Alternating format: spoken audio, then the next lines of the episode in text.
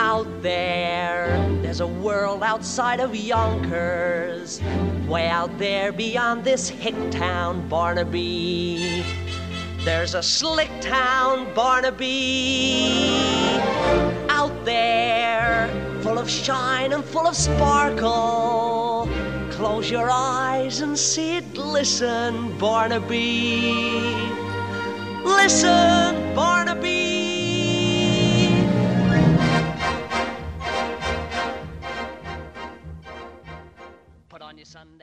Olá pessoal, sejam bem-vindos ao podcast Cinema em Cena. Eu sou Renato Silveira, editor-chefe do Cinema em Cena, e esta é a nossa edição de número 11 do podcast. Uma edição, eu diria, para lá de especial. Primeiro, porque este podcast está indo ao ar junto com o lançamento do aguardado novo Cinema em Cena. Nós trabalhamos aí intensamente nos últimos seis meses para trazer para você um site mais moderno, mais prático, mais leve e que vai permitir um acesso muito mais prazeroso e ágil ao nosso conteúdo. Conteúdo que não só vai continuar com a qualidade a que você já está acostumado, como será ampliado e diversificado já a partir desses primeiros dias de site novo.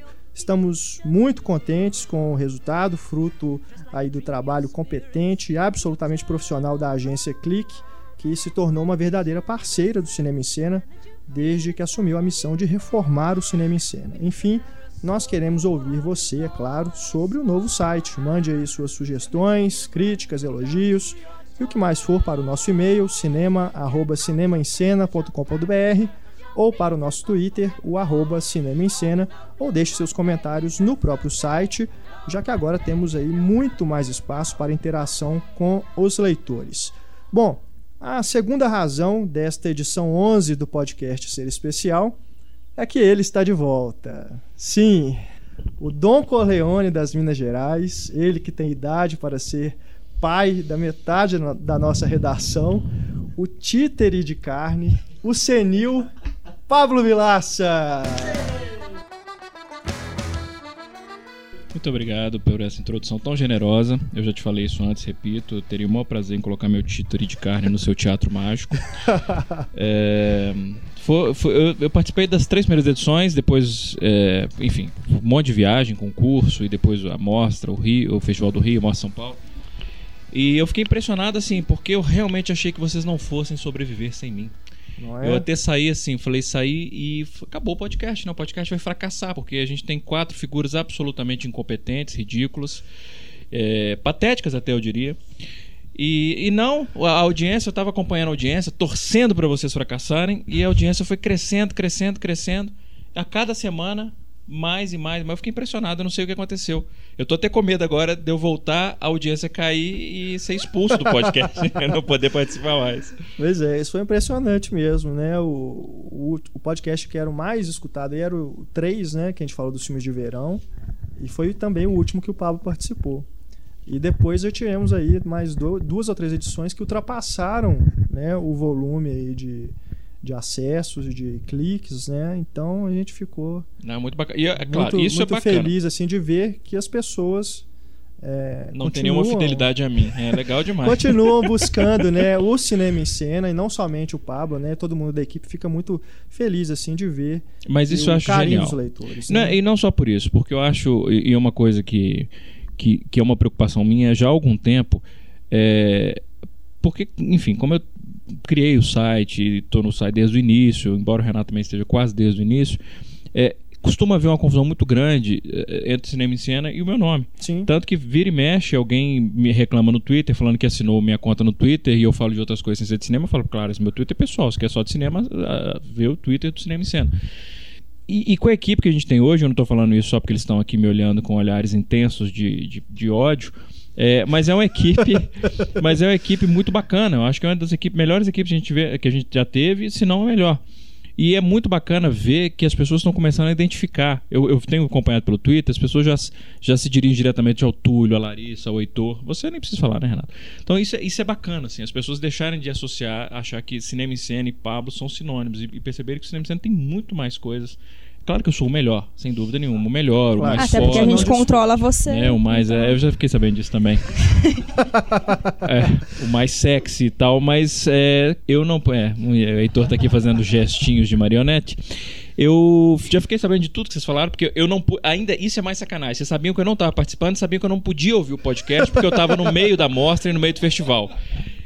Mas os meus leitores, que são fiéis também, já me avisaram de tudo que vocês falaram de mim. E eu sou vingativo.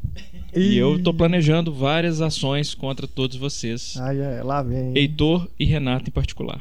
Nossa senhora. Mas é muito bom estar de volta. Um, um último. Você vai falar sobre o novo cinema em cena ainda? Eu queria que você falasse. É. Pois é, não, é porque se você fosse falar, eu falo depois. Porque agora eu sou subordinado, né? mas tudo bem.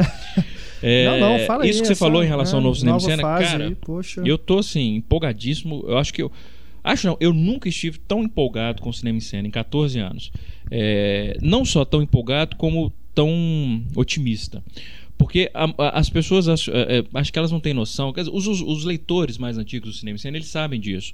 Mas os leitores que descobriram o cinema em cena nos últimos 4, 5 anos, com esse layout atual, e esse wireframe, essa estrutura de navegação atual, eles não têm noção de uma coisa que a gente sabe, que é a quantidade de conteúdo que o cinema em cena tem. São 14 anos de história. Se você é, procurar no cinema em cena, hoje, é, aliás, hoje não, porque agora a gente está com um site novo, mas antigo, no site antigo, é, se você soubesse procurar, esse que era o problema, né? Um site que você precisa saber procurar não é um site intuitivo. Esse era um dos grandes problemas do antigo cinema em cena. É, as pessoas conseguiriam ler notícias do Homem-Aranha, do primeiro Homem-Aranha, é, quando ainda estava para ser feito pelo James Cameron, cogitando usar o Leonardo DiCaprio como Peter Parker. Nenhum site no mundo tem esse arquivo que o cinema em cena tem. Nenhum site no mundo. Eu posso falar isso com toda tranquilidade. Então, o conteúdo que o cinema em cena tem é um conteúdo extremamente abrangente. Ninguém. Eu falo isso sem a menor modéstia, ninguém chega perto. E não é só porque a gente é bom. E eu acho que a gente é bom, a gente é competente no que a gente faz, mas é porque a gente é antigo, a gente é velho em termos de, de- de internet, Verdade. né? A gente é o, é o site de cinema mais antigo da internet da América Latina e um dos do mundo. Acho que tem três ou sites, se bobear de cinema no mundo, que são tão antigos quanto o cinema em cena. Porque todos que começaram com a gente já acabaram. É, então, o novo cinema em cena vai permitir isso, uma navegação, uma navegação muito mais intuitiva, e as pessoas vão poder descobrir o cinema em cena de verdade, assim, ver o tanto de conteúdo que a gente tem. Não é só notícia, é a quantidade de imagens que nós temos, a quantidade de informação que nós temos. né? Então isso é muito bacana. O, o site ficou mais moderno, muito mais moderno, que ele tinha um visual bem quadradão, as pessoas reclamavam disso com razão. É, a navegação do site, como eu já falei, era uma navegação muito atrasada. Era difícil, às vezes, você ter que chegar é, quatro, cinco cliques para chegar num lugar. Isso não existe hoje em dia. né? o cinema em cena novo é muito mais intuitivo, rapidinho você chega onde você quer. Mesmo que você esteja entrando no cinema em cena pela primeira vez, rapidinho você descobre o que você quer descobrir, é, o que você está procurando. É, o visual, muito melhor. né? E, é isso- e- e não é só isso, a tecnologia. Hoje a gente está com a tecnologia de ponta em tudo, tanto banco de dados, quanto servidor, quanto tudo. É, então a, a Click, que, que é a agência que assumiu esse trabalho, você falou, Renato, falou muito bem, eles se tornaram mais do que os, os, os responsáveis por é, recriar o cinema, eles se tornaram verdadeiros parceiros. Verdade. né? E né? foram seis meses de trabalho intenso. E nesse sentido tem que elogiar muito o pessoal da Click, eh, mas não só o pessoal da Click. Eu acho que, que internamente mesmo, dentro do grupo OIC, que é sócio do Cinema em Cena, tem que elogiar muito não só os, os sócios, né, o meu sócio no, no site, que é o Cássio e o Guilherme, que tiveram a- essa visão de reinvestir no cinema em cena, um investimento grande, foi um investimento muito grande, até financeiro mesmo, porque é, é, é, o site é muito grande, refazer o cinema em cena não é brincadeira. Foram seis meses de trabalho intenso. O Cássio e o Guilherme, a Laila, que fez um trabalho também magnífico é, e vai continuar trabalhando com a gente. E o Renato, tem que falar também de você. Eu sei que você é modesto e tal, mas, cara, ontem a gente, por exemplo, teve uma reunião, anteontem a gente teve uma reunião é, para definir os novos rumos, inclusive, de- da empresa Cinema em Cena. E uma das coisas que todo mundo falou, a Laila, inclusive, falou repetidas vezes, tanto que o Renato foi fundamental nesse processo. Eu acho que o cinema em cena, esse novo cinema em cena, tem muito a cara do Renato é, em termos de navegação. É, porque foi até uma adesão minha mesmo, porque como eu estou muito envolvido com o site desde o início, às vezes quando você está muito perto, você não consegue ver, obviamente, a distância, não consegue ver quais são os problemas. E o Renato trouxe essa visão, apesar de estar no site também há um tempão, mas como ele ficou um tempo afastado, foi bacana que ele voltou identificando, claro, ó, o cinema está com problema nisso, nisso, nisso, então ele trouxe soluções novas, serviços novos, é, modos novos de navegar, que foi um negócio é, fundamental. Acho que se o Renato não tivesse voltado para o cinema em cena, é, o cinema em cena novo não existiria, e se existisse, não seria tão bom quanto ficou. Então, cara, eu, eu agradeço muito, assim, como cinema e cena faz parte da minha história, pessoal. 14 anos. É, das minhas, dos meus 17 anos de carreira como crítico, 14 anos estão envolvidos no cinema e cena. Se não fosse o Renato, cinema e cena hoje não existiria. Então, meu amigo, muito obrigado mesmo. Não, que isso, eu fico feliz demais aí de ter voltado nesse momento, né, tão importante, ter ajudado aí a erguer esse novo site, do qual tenho muito orgulho. E, claro, não posso deixar de dizer também que se eu não tivesse voltado, também não estariam aqui conosco Túlio, Larissa e o Heitor. Eu dei, eu não diria nem que é sorte, eu, eu costumo acreditar um pouco em destino, acho que se os três estão aqui é porque é aquelas coisas, né? Deus coloca as pessoas certas nos nossos caminhos, né? Então eu acho que eu fui muito feliz em ter encontrado esses três aqui. Que foi Deus, não foi o RH. Foi o RH, né? então eu fico muito feliz de tê-los aqui conosco e estar tá partilhando aí desse momento histórico do cinema em cena com essa equipe maravilhosa. Bom, e nessa edição 11 do podcast, a Larissa levantou a mão ali. Eu vou chamar cada um daqui a pouquinho, mas pode falar, Larissa. Não, é porque já que está aproveitando para falar do site novo, aquilo que a gente estava conversando, existem muitas pessoas que não gostam de mudança. Mas é, é aquela coisa de que a gente vai estar tá super disposto, assim. A gente já conversou entre a gente de que a gente vai estar tá o máximo disposto, assim, nas redes sociais, por e-mail, para estar tá esclarecendo qualquer dúvida que qualquer pessoa tiver, sabe? Porque Sem sempre dúvida. tem as dificuldades no começo de, ah, não acho onde está aquilo, não acho onde está isso. E a gente está completamente à disposição essa semana para esclarecer isso e para ouvir a opinião do, dos é, leitores para a gente poder né, melhorar o conteúdo o máximo possível. Sem não, dúvida. todas as vezes que o cinema e cena mudou de visual, de layout é, é, houve reclamação. Sempre tem reclamação. O pessoal que está habituado a. Eu sei disso. Tem sites, por exemplo, que eu navego há muito tempo e que quando muda o, o, visual eu fico completamente perdido, fico frustradíssimo e tal. E depois de um tempo eu começo a perceber, não, pô, tá bem melhor. Eu acho que a mudança, é, é, com certeza vão, vai acontecer, vão acontecer reclamações, mas a, a, a, o novo cinema cena está tão melhor do que o antigo em termos de tudo. Até o sistema de busca. Aliás, eu até convido os, os leitores a, a, experimentarem muito nosso sistema de busca. Nosso sistema de busca Ficou antigo sensacional, era patético. Era patético, assim. É, mas patético no seguinte sentido, inclusive. Se você às vezes colocasse uma acentuação errada, ele não achava absolutamente não nada. Achava, é. É, e outra coisa, é, há, há, muitas sessões do site que ele não procurava. Hoje o sistema de buscas do cinema em cena é, é, é dos melhores assim que, que, era possível ser feito. Assim, a tecnologia é realmente de ponta. Assim, então a programação é excepcional. Então até o pessoal navegar mesmo, experimentar, clicar à vontade, brincar no site. Ele está todo, você falou de rede social, Larissa, muito importante isso, realmente. Assim, ele está todo conectado as redes, principais redes sociais, né? Twitter, Facebook. É, isso é muito importante, porque facilita, inclusive, das pessoas. Muita gente reclamava, assim, por exemplo, gostava de uma notícia, aí queria mandar para alguém, e tinha que ser aquela coisa mais estúpida do mundo, que é você ir na barra de navegação, dar Ctrl C no link da notícia para poder abrir o e-mail e mandar para alguém. Isso não existe isso. Hoje não, hoje está todo no Facebook, Twitter e tal, então tá bem bacana. Eu tô empolgadíssimo. Verdade. Não é nem desmerecendo né, o trabalho das pessoas que fizeram o antigo cinema em cena, mas é que realmente o site, na época em que ele foi feito, ele era de ponta. Né? A tecnologia de ponta. Foi um trabalho genial que a Ediene, né, o Aldair, o pessoal aqui da, da IC, né, que botou mesmo, vestiu a camisa né, para refazer o cinema em cena na época. Mas a questão é que o tempo passa muito mais rápido na internet, né? A evolução é muito de tecnologia é muito, muito mais Aliás, rápida. Aliás, até foi bom você falar disso para não é. deixar mal entendido assim. A Ediene, o Aldair, o pessoal do site antigo, eu tenho um carinho imenso, eles são amigos, grandes pois amigos é. até hoje do Rafael site, inclusive, também. Rafael. Porque pra época era realmente muito bacana, pra época. Bom, nessa edição 11 do podcast, é, contamos, claro, com a presença dos nossos fiéis integrantes da mesa, porque o Pablo é o infiel.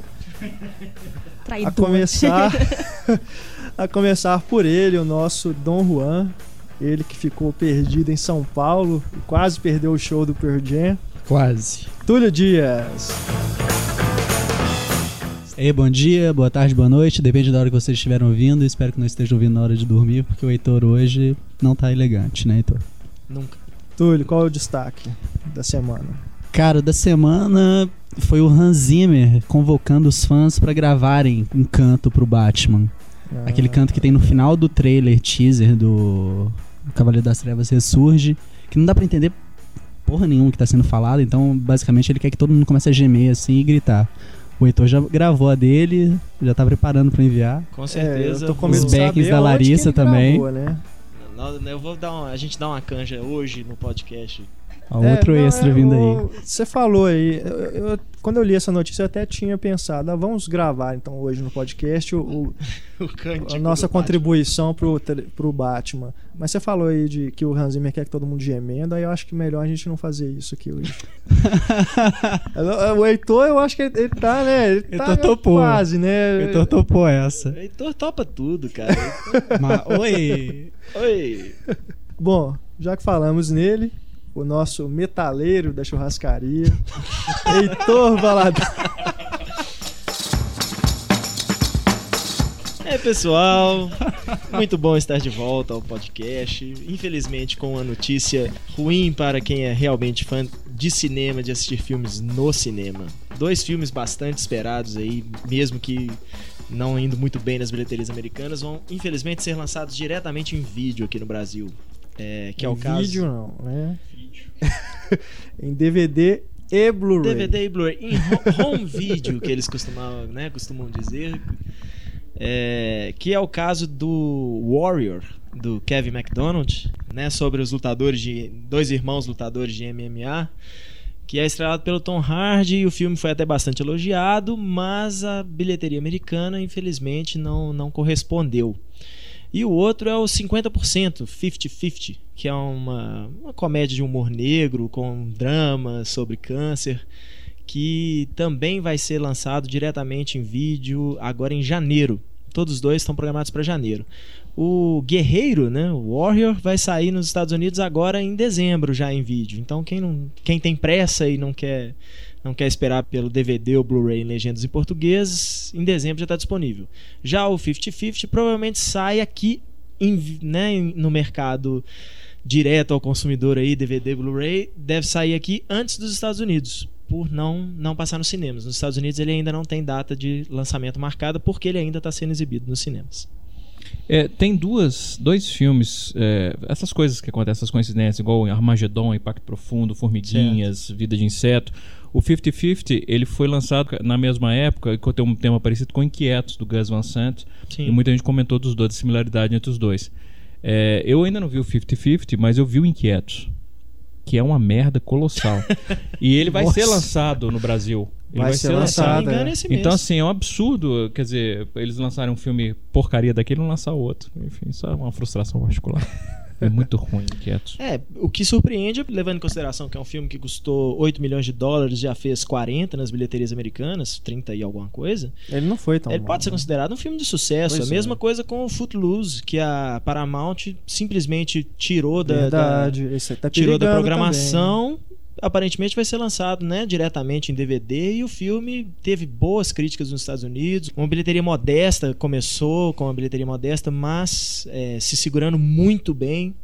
E aparentemente a Paramount aqui no Brasil vai lançar ele diretamente em DVD. Agora, é curioso, né? Porque o- a atuação do Joseph Gordon-Levitt no 50%, bastante elogiada, né? Uhum.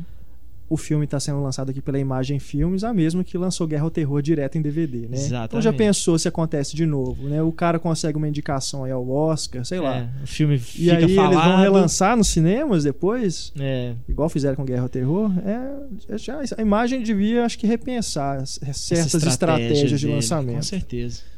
E por fim, aqui ainda nos nossos destaques, por fim, mas jamais menos importante, ela, a defensora número um do cinema brasileiro, a ex-gripada Larissa Padrão. Ei, Larissa.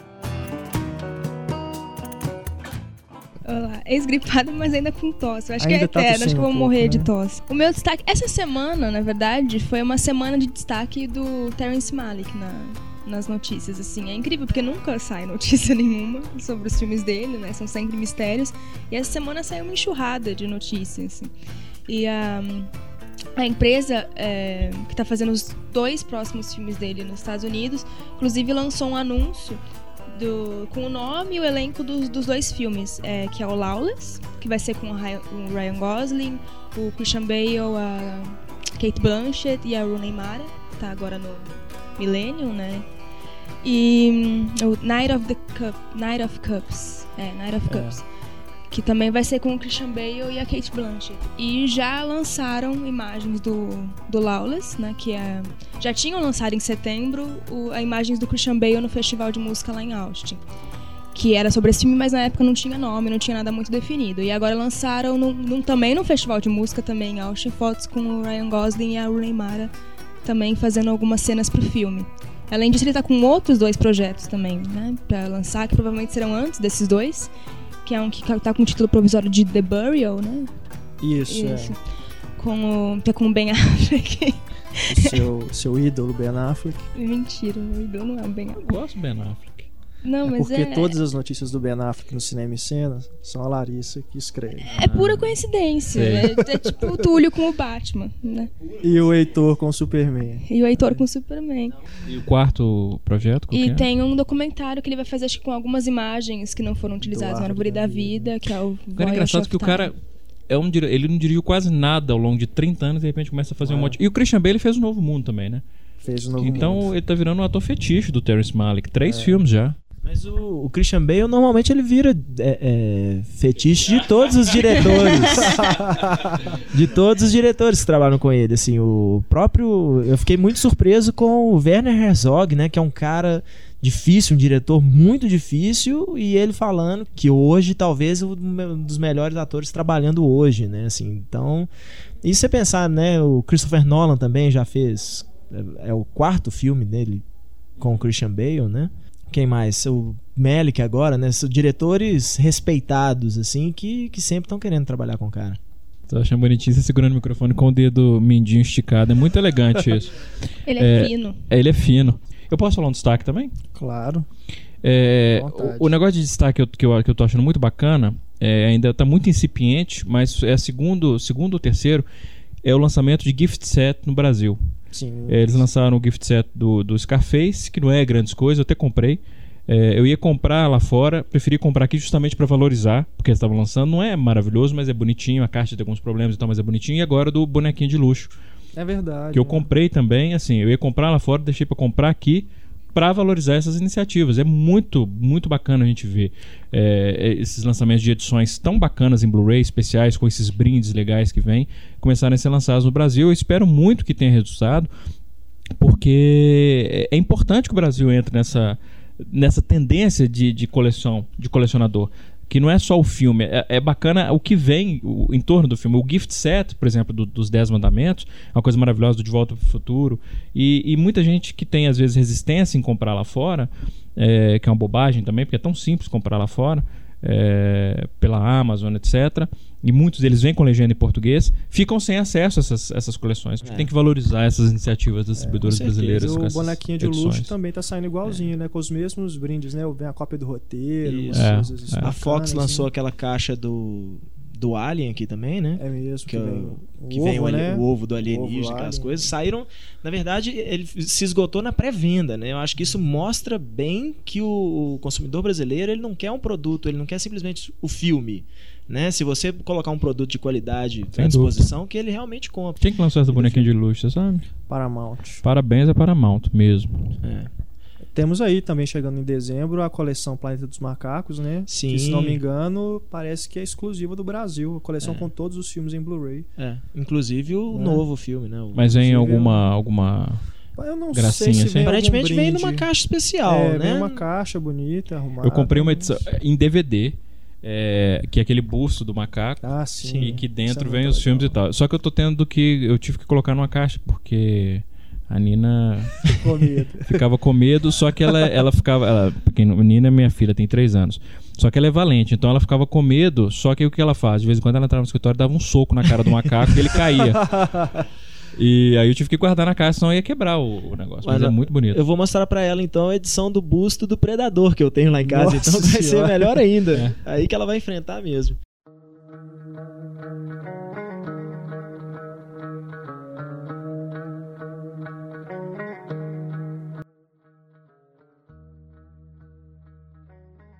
Bom, pessoal, aproveitando aí o relançamento do Cinema em Cena, aproveitando o sucesso aí do nosso podcast também, temos uma nova promoção. Não é do Lanterna Verde. Ah, Essa não é do Oh, Lanterna. Verde.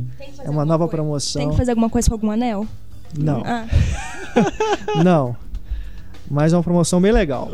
Um dos destaques aí da história do cinema em cena sempre foi o- a brincadeira do diálogo misterioso, né? Que era aquilo que, inclusive, nos podcasts anteriores, né, Pablo? A gente chegou a brincar com isso, né? De colocar o diálogo e a pessoa tentar descobrir o que, que era para ganhar um prêmio. É, no site também tinha isso, no programa de TV do Cinema em Cena, né? na- lá na TV Horizonte, lá. Tem quanto tempo? Tem quase 10 anos, hein? É muito tempo. Terminou em 2003. Terminou em 2013 o programa, também tinha a cena misteriosa, né? Então nós vamos reativar o diálogo misterioso. Ao longo do podcast, nós vamos inserir um diálogo. Então, você que aí quer participar só da promoção, não, não, não, não, vai ter que escutar o podcast todo para descobrir onde que tá o diálogo. Então, quem acertar, quem mandar o primeiro e-mail com a resposta de onde que é esse diálogo, de qual filme que é esse diálogo, vai ganhar de prêmio um Blu-ray do Kick-Ass Quebrando Tudo. Prêmio bacana, hein? É bacana, um filme muito legal. Vai ganhar o Blu-ray aí novinho do Kick-Ass Quebrando Tudo. Portanto, prestem atenção ao longo do podcast onde está o diálogo misterioso e qual é, de qual filme é esse diálogo. Na próxima edição nós damos o resultado de quem ganhou. Mande por e-mail a resposta para o cinema@cinemicena.com.br. O primeiro e-mail que chegar, nós vamos dar o prêmio. Eu posso Ok. participar? Não. Merda.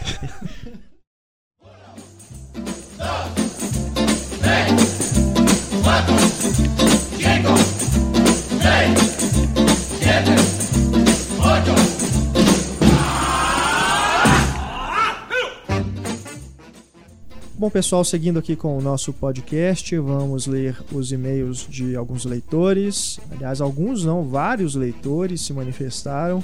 Acho que a gente começou a ler, né, dar voz aí pro pessoal. É, Todo mundo começou a se empolgar mais em participar, né? Perderam a timidez em, em mandar mensagens pra gente. Eu vou ler aqui primeiro o e-mail do Roberto Ruiz a respeito do podcast 10, um filme que teve o título em português traduzido literalmente que por isso perdeu completamente o sentido, é o After Hours, de 1985, dirigido pelo Martin Scorsese. Em inglês, significa fim de noite, e aqui foi traduzido, entre aspas, para depois de horas. E explicando para a Larissa o significado de Hurt Locker, que é o título original do Guerra ao Terror, é uma expressão que em inglês significa dor terrível ou uma situação de estresse extremo em que se sabe que se pode morrer a qualquer instante. Valeu e até a próxima. Valeu, Roberto. Entendeu agora, Larissa? entendi. Mas por que você tá falando assim? Não, no último ninguém me explicou, só o Roberto me explicou. por que, Ninguém que você tá falando Ninguém desse sabia. jeito? Larissa, ele tá te chamando de burra. Eu não Você não, só que entende- você não ninguém- entendeu, Larissa, ninguém que ele tá te chamando de explicou no burra? outro também. E a respeito aí do depois de horas, Heitor? É, segundo o Roberto aqui, É. After Hours em inglês é fim de noite e aqui virou depois de horas. É, é, na verdade é, um- é uma brincadeira aí, né? Um jogo de palavras. O After Hours seria. Seria também nem fim de noite, seria. Os americanos usam isso quando você quer dizer que é fora do horário comercial, né? Sim, Que sim. normalmente as coisas estão abertas e tal. Quando você fala After Hours, é o. É o depois que os estabelecimentos já, já fecharam, independente de tudo aí. Então seria mesmo uma brincadeira com o nome que aqui no Brasil eles acabaram traduzindo literalmente. É, Mas não acho uma tradução de toda ruim, não. Acho que, né, pelo menos assistindo o filme, eu acho que, que ele Sim, combina sim, faz bastante com o sentido, filme. mas Porque- valeu aí, Roberto. Muito legal. Valeu pelo e-mail. Heitor, leia o, o e-mail do Rodrigo Andrade, ele que é de Recife, Pernambuco. Rodrigo Andrade escreveu aqui pra gente, falando especialmente do título do The Magnificent Seven, que aqui no Brasil virou Sete Homens e um Destino, e que ele acha um nome muito mais interessante do que os Sete Magníficos. É, normalmente eu concordo, e até eh, os Sete Homens e um Destino meio que começou aí uma tendência, né? Porque depois É, teve verdade. Quatro Mulheres e um Destino, né? Bem depois. Mas o pessoal brinca muito com, com esse nome. E o filme, ele cita aqui uma informação muito bacana sobre o Piratas do Caribe, o Baú da Morte, que ao invés, né, seria o Baú do Morto ou o Baú do Homem Morto, e que isso é uma referência à ilha do livro A Ilha do Tesouro, onde o personagem Long John Silver canta a música 15 Men on the Dead Man's Chest, também chamada simplesmente de Dead Man's Chest. Um personagem do filme, inclusive, chega a cantar a Canta, música. canta. Salvo engano, na legenda em português dessa cena, a tradução está certa. É, olha, honestamente, tem anos que eu vi Eu vi a Ilha do Tesouro, eu não, não me lembro da música. Ah, peninha. Puxa vida, viu? Tem que cantar pra comemorar o site novo também, cara. Tá bem. Vou, vou, procurar no YouTube e a gente bota como extra do podcast. Rodrigo, valeu demais aí pelo e-mail, pelas considerações aí a respeito dos títulos. Larissa, você lê aí pra gente o e-mail do Lucas Paio. Ele que é de Belo Horizonte, mas atualmente mora em Pequim, na China. Olha é só. próximo, né? Vizinho. o, né, o podcast chegando na China. O Lucas tá comendo gafanhoto nesse momento, né, Lucas? O Lucas é conhece o, o Túlio, né? São, são chapas aí. Lê pra gente aí, Larissa, o e-mail do Lucas. Ah, o Lucas escreveu que curtiu bastante podcast 10 e ele acha que foi um dos melhores até hoje. Ó, muito obrigado, Lucas. É, escolher temas menos genéricos, como achei que foi filme de terror, faz, bem, faz muito bem ao programa, fica mais focado, mais completo mesmo. Alguns adendos que lembrei ao ouvir o podcast. Um deles é o famigerado de subtítulo O Filme, tipo Watchmen, o filme, X-Men, o filme, Brasil, o filme. Ah, e ele pergunta: será que as distribuidoras acham que alguém vai ao cinema pensando que vai assistir uma peça de teatro ou uma história em quadrinho? Realmente, É, é né? uma um- pergunta para se fazer. É uma redundância, né? O filme. Não, não, eu tô aqui pra ver. Vamos lançar uma peça chamada coisa, alguma né? coisa, a peça. O, o subtítulo do primeiro Alien, o oitavo passageiro, é bem estiloso, concordo, mas traz dois erros. O primeiro, que os humanos não eram passageiros da nave, eram tripulantes. Segundo, é que a nave tinha sete humanos mais o gato Jones. Considerar o Alien como passageiro e o gato não é uma tremenda sacanagem. Tadinho, o, Lucas é do PETA. Em defesa dos gatos. Sobre os filmes brasileiros traduzidos lá fora, queria acrescentar o É Proibido Fumar, que virou Smoke, Smoke Gets in Your Eyes. Acho esse bacana porque adapta um título que é o nome do- da música no Brasil, do Roberto Carlos, para o nome da música nos Estados Unidos, famosa pelo The Platers e outros. Não, eu não vou cantar Smoke Gets in Your Eyes. Ah, não. Seguindo essa linha, poderiam ter traduzido My Girl por Minha Menina, transformando a música do Temptations na do Jorge Ben e evitando o mico de chamar a sequência de Meu Primeiro Amor 2. É, pelo menos que seja do Jorge Ben, não aquela outra horrível do Maurício Manieri. não sei nem porque O legal é que o disso. Renato lembra do Maurício Manieri. Só ele e a fui mãe dele show lembram do Maurício Manieri. Foi num show, você Eu pagou o ingresso? Não, não paguei, foi Ah, de tá. graça. Foi de graça e eu lembro que as pessoas jogaram. Foi, foi muito bizarro, mas. é, o quê? Jogaram latas no palco, porque era um show que tinha também Charlie Brown Jr. e Pavilhão B. E o Maurício Manieri abriu esse show, cara. Imagina o Renato num show desse. É, só, eu não faço a menor ideia de quem seja Maurício Manieri. Ah, Mas não é, não é porque. Não é- eu nem sei se, se vocês estão sendo justos com ele ou não. É porque eu realmente, assim, o Renato sabe disso, que ele me conhece há muitos anos. É porque eu sou uma negação em termos de música mesmo. Eu não, eu não consigo decorar nome de, de, de, de banda, de cantor, letra de música, nome de música. Eu, eu tenho uma admiração quando eu tenho que falar, ah, sabe aquela, le, aquela música, sabe, o título da música? Eu não sei. Eu sou, músicas que eu gosto, eu não consigo decorar a letra. Então não é, não é, não é por causa do Maurício Manieri, não. É porque realmente eu, eu, eu sou ruim pra música. Mas é, é- você falou esse negócio do Maurício. É brega? Não é brega, quer dizer, é um pop brega. é né? romântico. É o Vando do século XXI. Pois é, é, é- é só porque eu queria recomendar um filme, eu não sei nem quando vai estrear no Brasil, mas é um filme brasileiro, um documentário brasileiro que eu vi em São Paulo, chama Vou Rifar Meu Coração, de uma diretora chamada Ana Ripper, se eu não me engano. Que é sensacional, que é sobre música brega, Vou Rifar Meu Coração. Bacana. Então, quando for lançado, fiquem, fiquem atentos, porque é divertidíssimo o filme, é muito bacana, é um documentário Nessa genial. linha, eu gostei muito do Valdic, da Patrícia Pilar. Eu não vi, eu não vi é ainda. sobre o Valdic Soriano. É, eu e sei, eu sei, eu não Ele vi. pega toda essa linguagem, né, esse universo aí da música brega, é bem bacana. Esse Vou Rifar Meu Coração é baseado em algum nome de música, será? Tem uma música, Vou Rifar Meu Coração. É... Do Daí José, será? O Aldair José tá no, Ah, no, no filme. Mas assim, eu não sei de que, como eu falei, eu sou uma negação pra isso. Eu não sei nem de quem que é a música, mas assim, é, eu, eu sei que é uma música que eles cantam é, no, no filme. Mas é muito legal e é muito engraçado o filme. É muito bom, é muito bom. É muito Vou Fi- Rifar Meu Coração lembra aquela do César Menotti, né? Vou fazer um leilão, cara. Pô, Nossa, vamos, vamos, vamos seguir aqui. É. Enfim. Eu peço perdão aí por ter aberto essa caixa de Pandora. O, o leitor Mas- sabe cantar alguma música do Maurício Manieri pra gente? Não, eu sei do leilão, mas só sei o refrão e não, eu não vou cantar. Meu Ele tá Deus. muito relutante hoje. Larissa, então, já que a gente tá falando aí de brega, né, termine aí de ler o e-mail do Lucas, É, que é, tem uma coisa sensacional aí. É, e não poderia deixar de mencionar o título em português, de Portugal. é, mais genial de todos os tempos. O do primeiro filme dos Beatles, A Hard Day's Night, que no Brasil virou Os Reis do Iê, em português, em português de Portugal, é Os Quatro Cabeleiras do Após Calypso. Nossa. Após hífen Calypso. Com I, com Y, Calypso da, Calypso da Joelma coisa. mesmo. Que coisa horrível. Meu Deus. Ele termina o e-mail falando, durmam com essa. É, eu já dormi, Que já horas que sonhei, ele acha que a gente lê esses pesadelo. Que coisa horrorosa. Lucas, valeu demais aí pelo e-mail, tá? Valeu. Ele mandou outro e-mail também cheio de sugestões, né, pro podcast. Obrigadão aí. A gente tá levando em consideração todas as suas sugestões aí de melhorias. Vou ler aqui agora um e-mail do Ming Wei, que é aqui de Belo Horizonte. Olá a todos do podcast Cinema em Cena. Sou leitor do site faz alguns anos. E há algum tempo me tornei ouvinte dessa nova fase do podcast, que por sinal está demais. Parabéns a todos. Gostaria de comentar o último podcast sobre traduções e adaptações de nomes de filmes.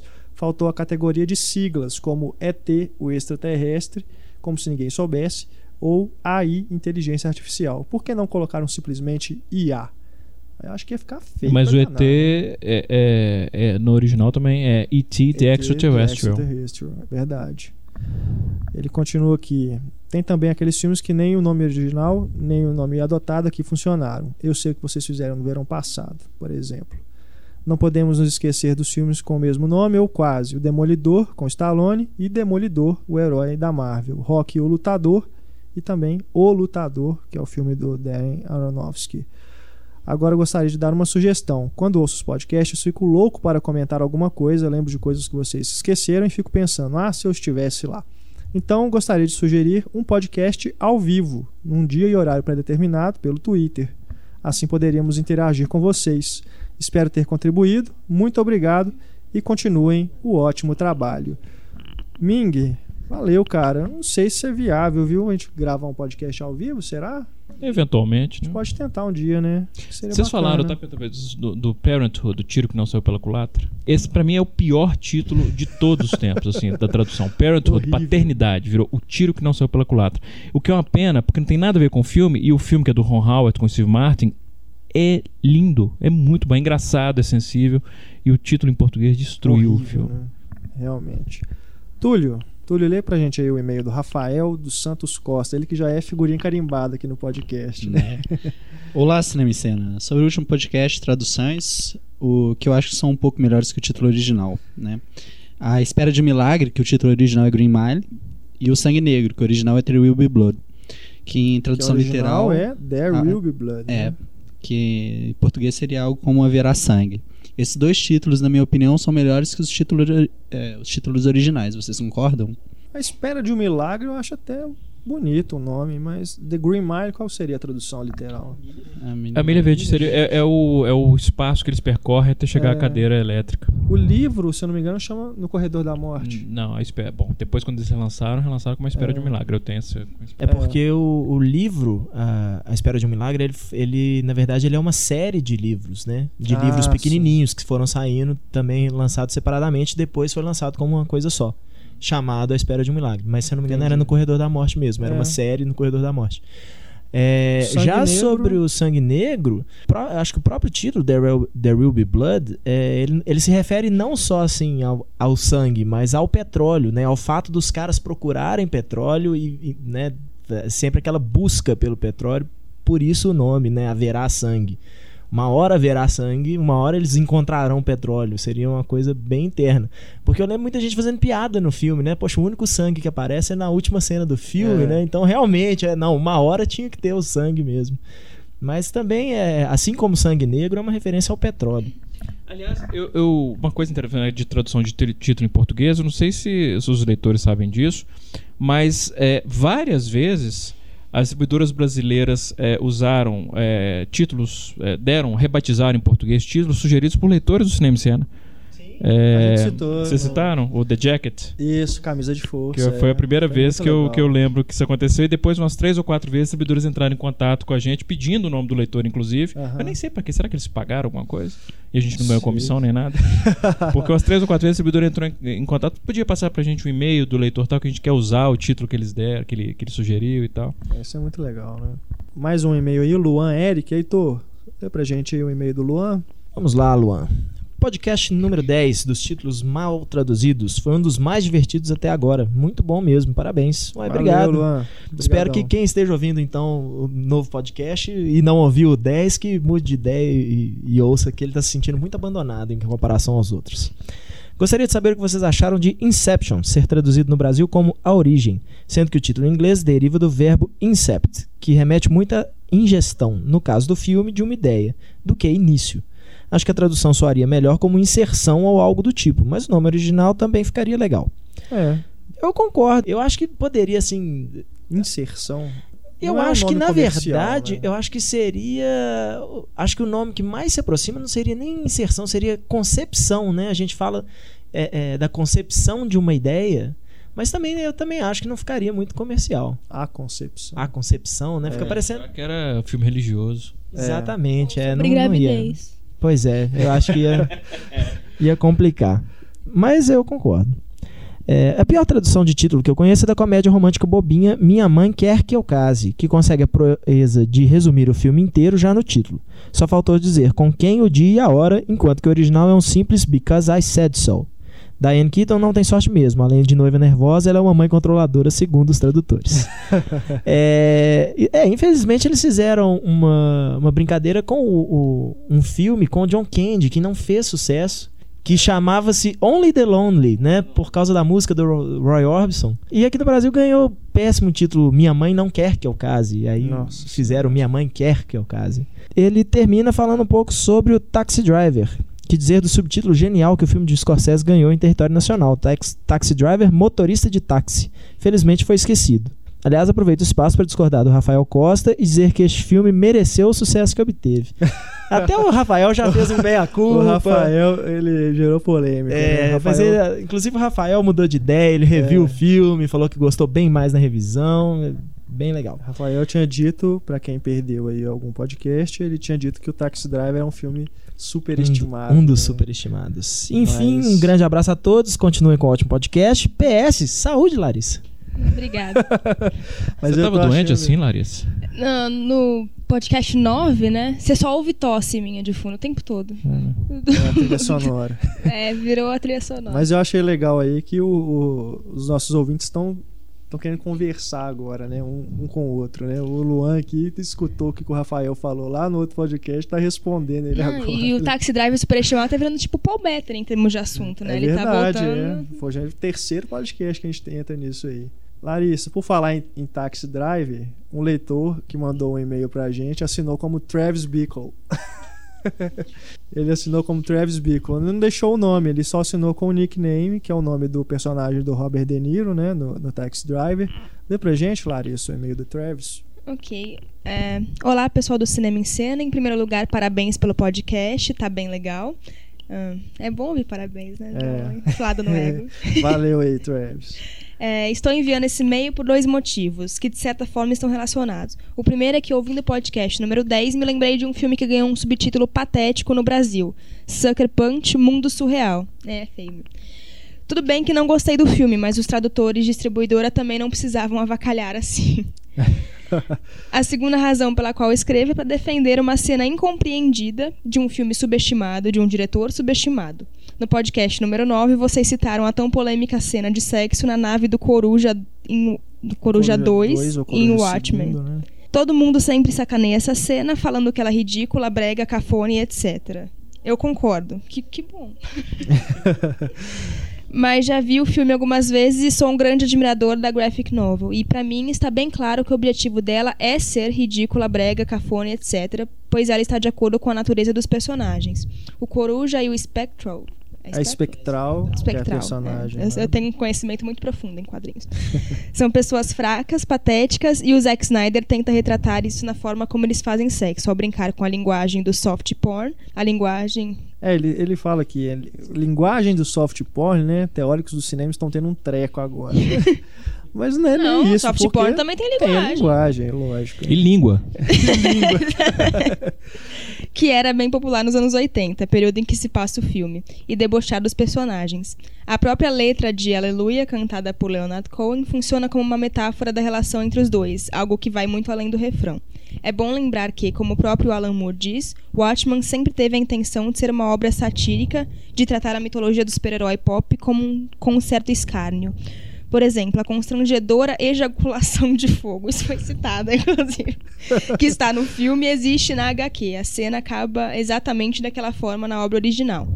Enfim, não acho que seja um dos pontos altos do filme, mas também não acho que merecia tanto desprezo, pois ela não me parece ter sido filmada daquele jeito por incompetência ou falta de discernimento do diretor. Um grande filme bons a... um grande filme bons abra. Ou algo assim. Eu- Tá bom. É, eu, eu concordo com ele, eu acho, eu acho que eu, eu dei cinco estrelas pro Watchmen. Eu, e, e eu li o original. É um dos raros eh, HQs que eu li assim, porque. E eu gosto muito tanto da, do original. Aliás, eu digo até mais, eu acho que o- a, a, a subtrama envolvendo o, extraterrestre, aquele monstro né, no, no, na Sim, HQ, sim. não funciona muito bem. Eu realmente eu não gosto daquilo. É, e eu gosto muito do filme. Muito. Acho o filme muito bom. Acho o Zack Snyder. E eu sei que eu, que, eu, que eu sou minoria nisso, mas eu acho o Zack Snyder um diretor muito competente, principalmente do ponto de vista estético. Eu acho que ele tem um olhar para composição que é uma coisa encantadora. Soccer Punch tem quadros que são quadros que dá para você imprimir e colocar na parede. O filme não é tão bom, mas a- a- a- apesar de eu não achar ruim também, ruim. Mas a estética do filme é muito bacana. O problema dessa cena, eu até entendo o que ele está dizendo, dessa cena de sexo. a- acho até que ele tem um, um, bom, um bom argumento. Mas o problema é a música. Porque essa música, ela tem que ser banida do cinema. E não é porque ela é ruim, é porque ela já deu o que tinha que dar. Ela foi É, super usada, né? acabou, é muito, é exagero. Até já. no Shrek ela já foi Não, usada. é demais, é demais. E isso tem uma outra coisa que eu tô de saco cheio de ver, que é a cena de atropelamento, assim, o cara tá andando, de repente entra um carro em cena e atropela o cara. Eu tô de saco cheio de ver isso também. Eu tô ficando tenso, eu observei isso na mostra agora, porque todo filme que você vê vai ter um momento que tem alguém atravessando a rua. Toda vez que eu tô vendo um filme que alguém atravessa a rua, eu fico tenso. Porque eu sei que eu vou assustar. Porque eu fico sempre esperando um carro chegar e atravessar. E aí não teve dois filmes à mostra e um no Rio usaram isso. Já deu o que tinha que dar também. tá? Era novidade, enfim. Então o problema ali eu acho que é a música, aleluia, que, que Eu já achei- deu. Eu achei que eu acho era o ela, único ela defensor dá... de Sucker Punch. a Não, eu gosto de música- Sucker Punch. Se você lesse o Cinema em Cena e as minhas críticas, você ia ver que eu, eu fui. Eu, eu, eu, eu elogiei o filme. Eu acho que não Ah, é um eu grande gosto- filme, mas é. Eu gosto também do visual, assim, mas é, tem aqueles Não, ela é gostosa, né? Renato, mas não tô falando só da Emily Brown. Eu tô falando. Não, não, não, não é isso. Aliás, eu vi um filme com a Emily Brown chamado Sleeping Beauty. Ah, o da a Bela Adormecida. Cara, nudez assim completa. O filme é uma merda, mas ela é linda e aparece completamente nua. Desculpa, Larissa, eu tenho que te pedir muitas desculpas porque eu falo muita besteira de conotação sexual. Mas ela é muito linda e muito, muito boa atriz. Atriz não, mas boa. Eu tenho feito algumas piadinhas sujas no, no, no podcast. Você não precisa ficar me pedindo desculpa. toda É mesmo? Com essa carinha de inocente. A Larissa tem se revelado aqui no podcast.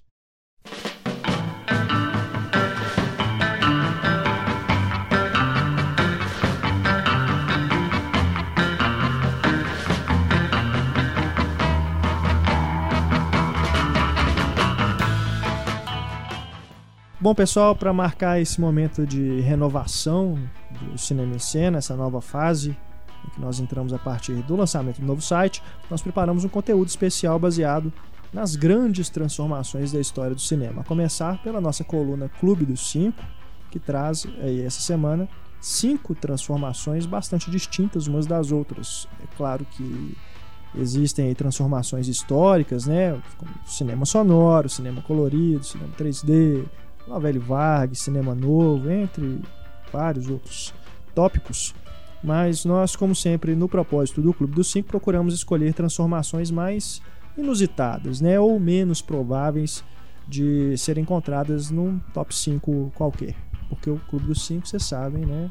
É o clube, não é especial. É do cinema em cena. É VIP, Manolo.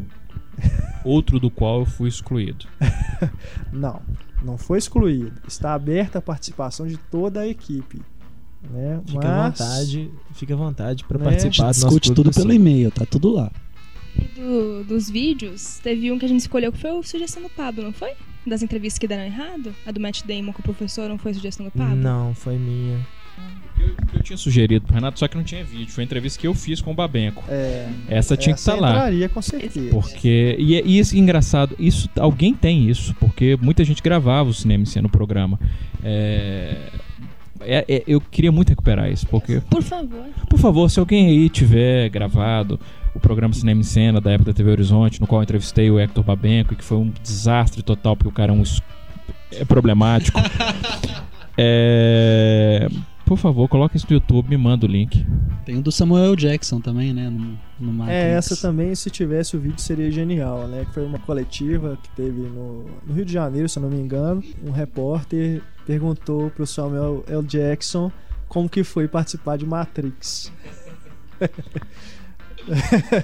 Teria que tinha que ter um Ah, vídeo coletiva disso, de né? Mas imprensa, coletiva cara. não tem vídeo, é difícil. Coletivo de imprensa, eu me lembro da coletiva de imprensa do Hit, que o cara perguntou pro, pro diretor como é que era trabalhar com o Jim Carrey.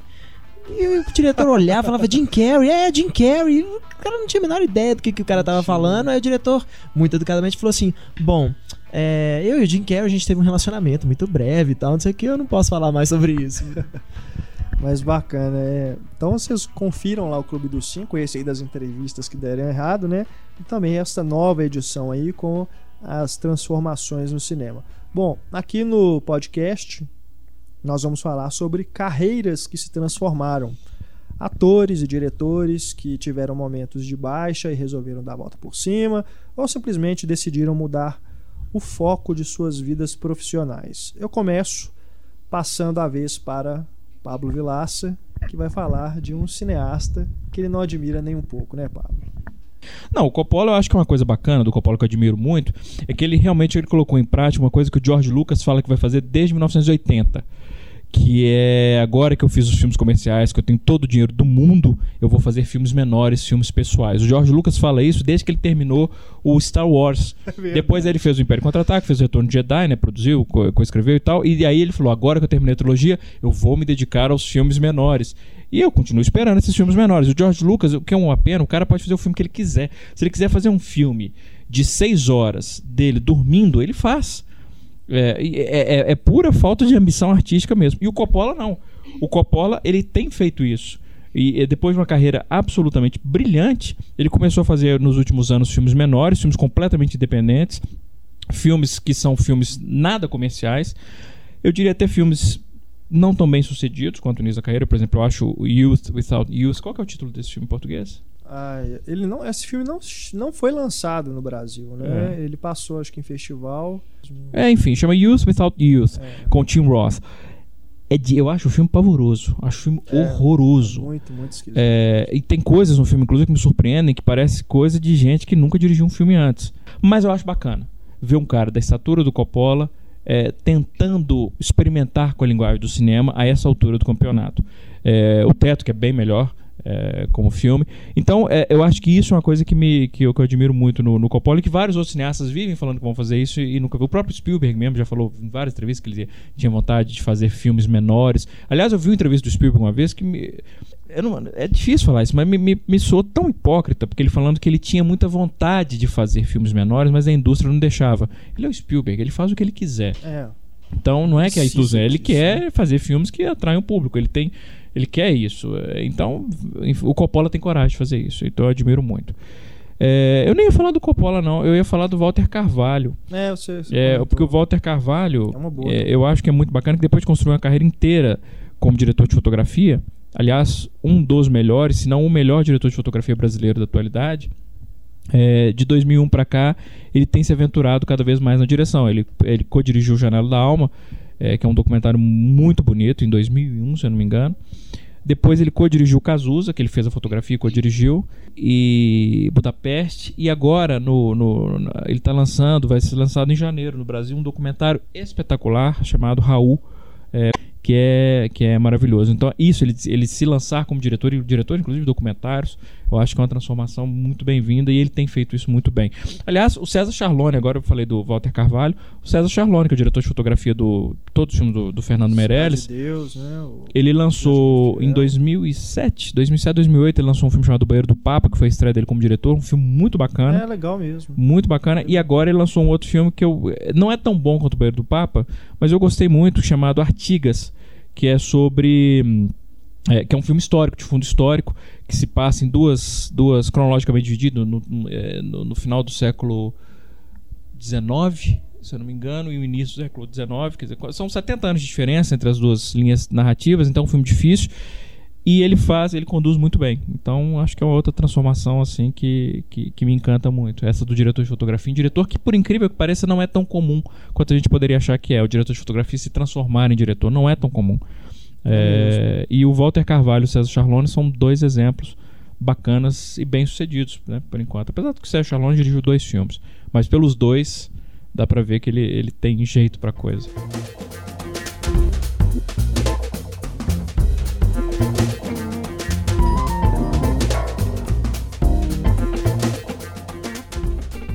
Mas é, você estava falando aí de que é raro, né, o diretor de um diretor de fotografia se transformar em cineasta. É mais comum roteiristas, né, se transformarem em diretores, Sim. né? E até, por uma questão de ter controle sobre a obra, que o roteirista não tem nenhum. Exato.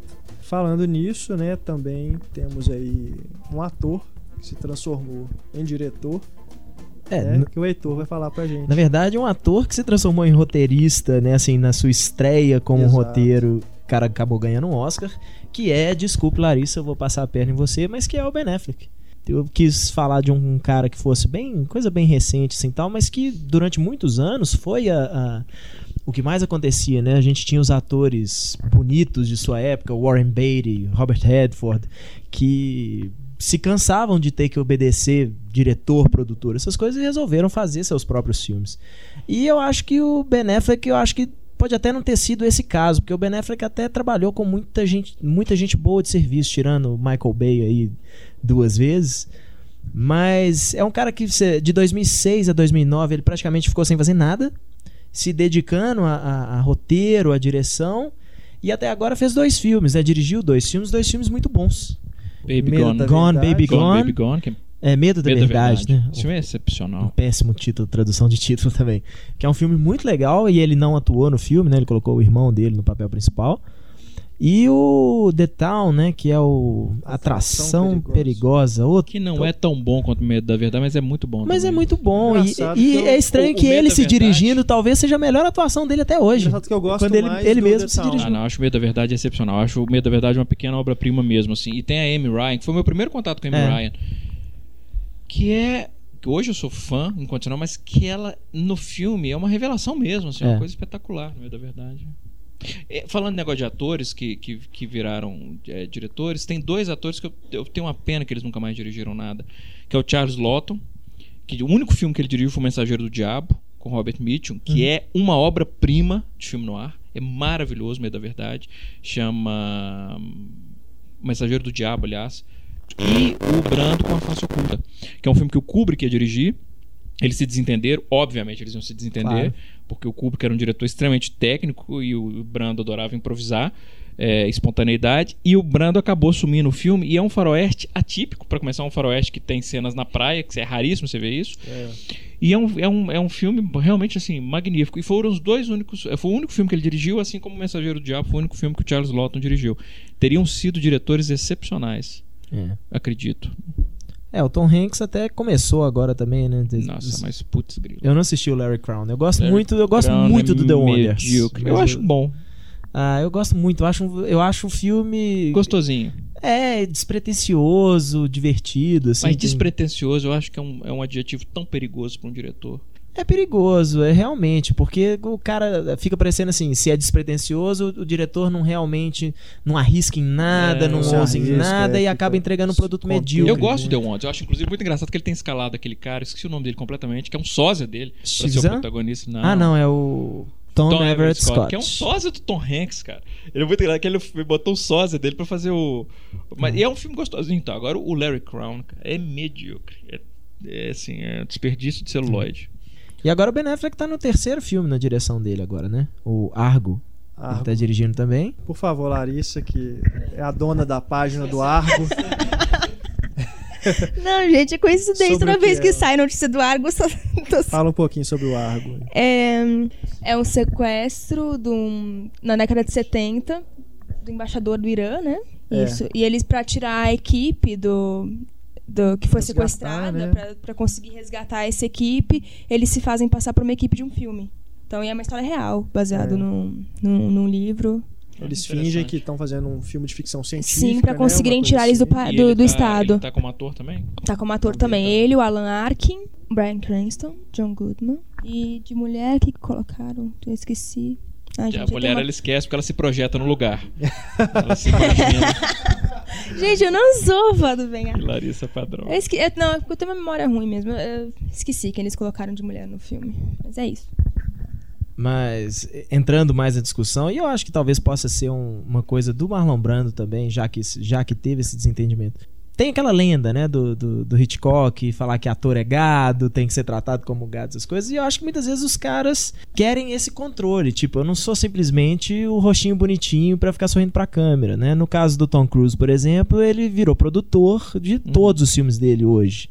Né? É raro ele não, não produzir o filme que ele estreia, principalmente porque com a, a- a crise americana, o, a- meio que acabou essa coisa do cachê milionário para um ator.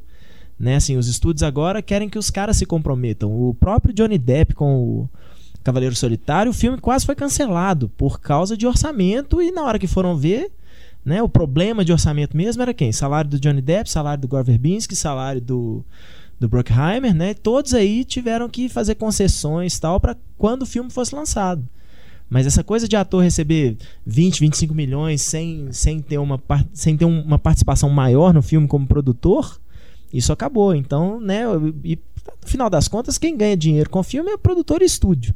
Mas é legal ver certos atores que eles não querem o controle financeiro da coisa, eles querem o controle artístico, né? E, e é legal isso. os São caras- anti-Paul Bettany, né? Que você quer dizer, na verdade. Por aí. Que eles têm um interesse artístico, não quer, essa... É, no caso. No, no- É só pagar o aluguel. quer só pagar É, aluguel. se você olhar, por exemplo, o- os, os dois filmes que o Ben Affleck já fez, né? Todos os dois filmes se passam em Boston, que é a cidade onde ele. Cidade, não sei se é a cidade natal dele, mas se ele cresceu em, em Boston. Mas é, é, é isso, assim, ele e o Matt Damon são, são da área. E eu acho muito legal ver isso, ver, ver caras que estão cansados de simplesmente ser o, o, o, o títere de carne do diretor e, e, e ter controle, né, sobre o filme que ele tá fazendo tal, porque deve ser muito frustrante você tá fazendo uma cena e você tá vendo que aquilo vai ficar horrível e você assiste o filme, aquilo ficou horrível e você lembrar assim, poxa, quando a gente tava filmando isso, eu tinha tal ideia pra essa cena, tal, podia ter ficado tão legal e ficou essa porcaria. Principalmente um cara que né, te- teve que trabalhar com Michael Bay, é, fez o, acho que o é, Kevin, Kevin Smith eu ainda deixo. O Kevin Smith ele pode ser ruim, mas pelo menos ele tenta ser autoral, né? Ele, te- ele, Assista ele- o Red Staten, você defendeu o Kevin Smith. Não, não tô defendendo. Eu não tô defendendo. Aliás, assim, eu acho ele péssimo. do Kevin Smith, defendeu. Eu acho ele bem, bem fraquinho, assim. Eu acho que ele tem ideias legais, tem piadas engraçadas e tal, mas como diretor ele é muito fraco.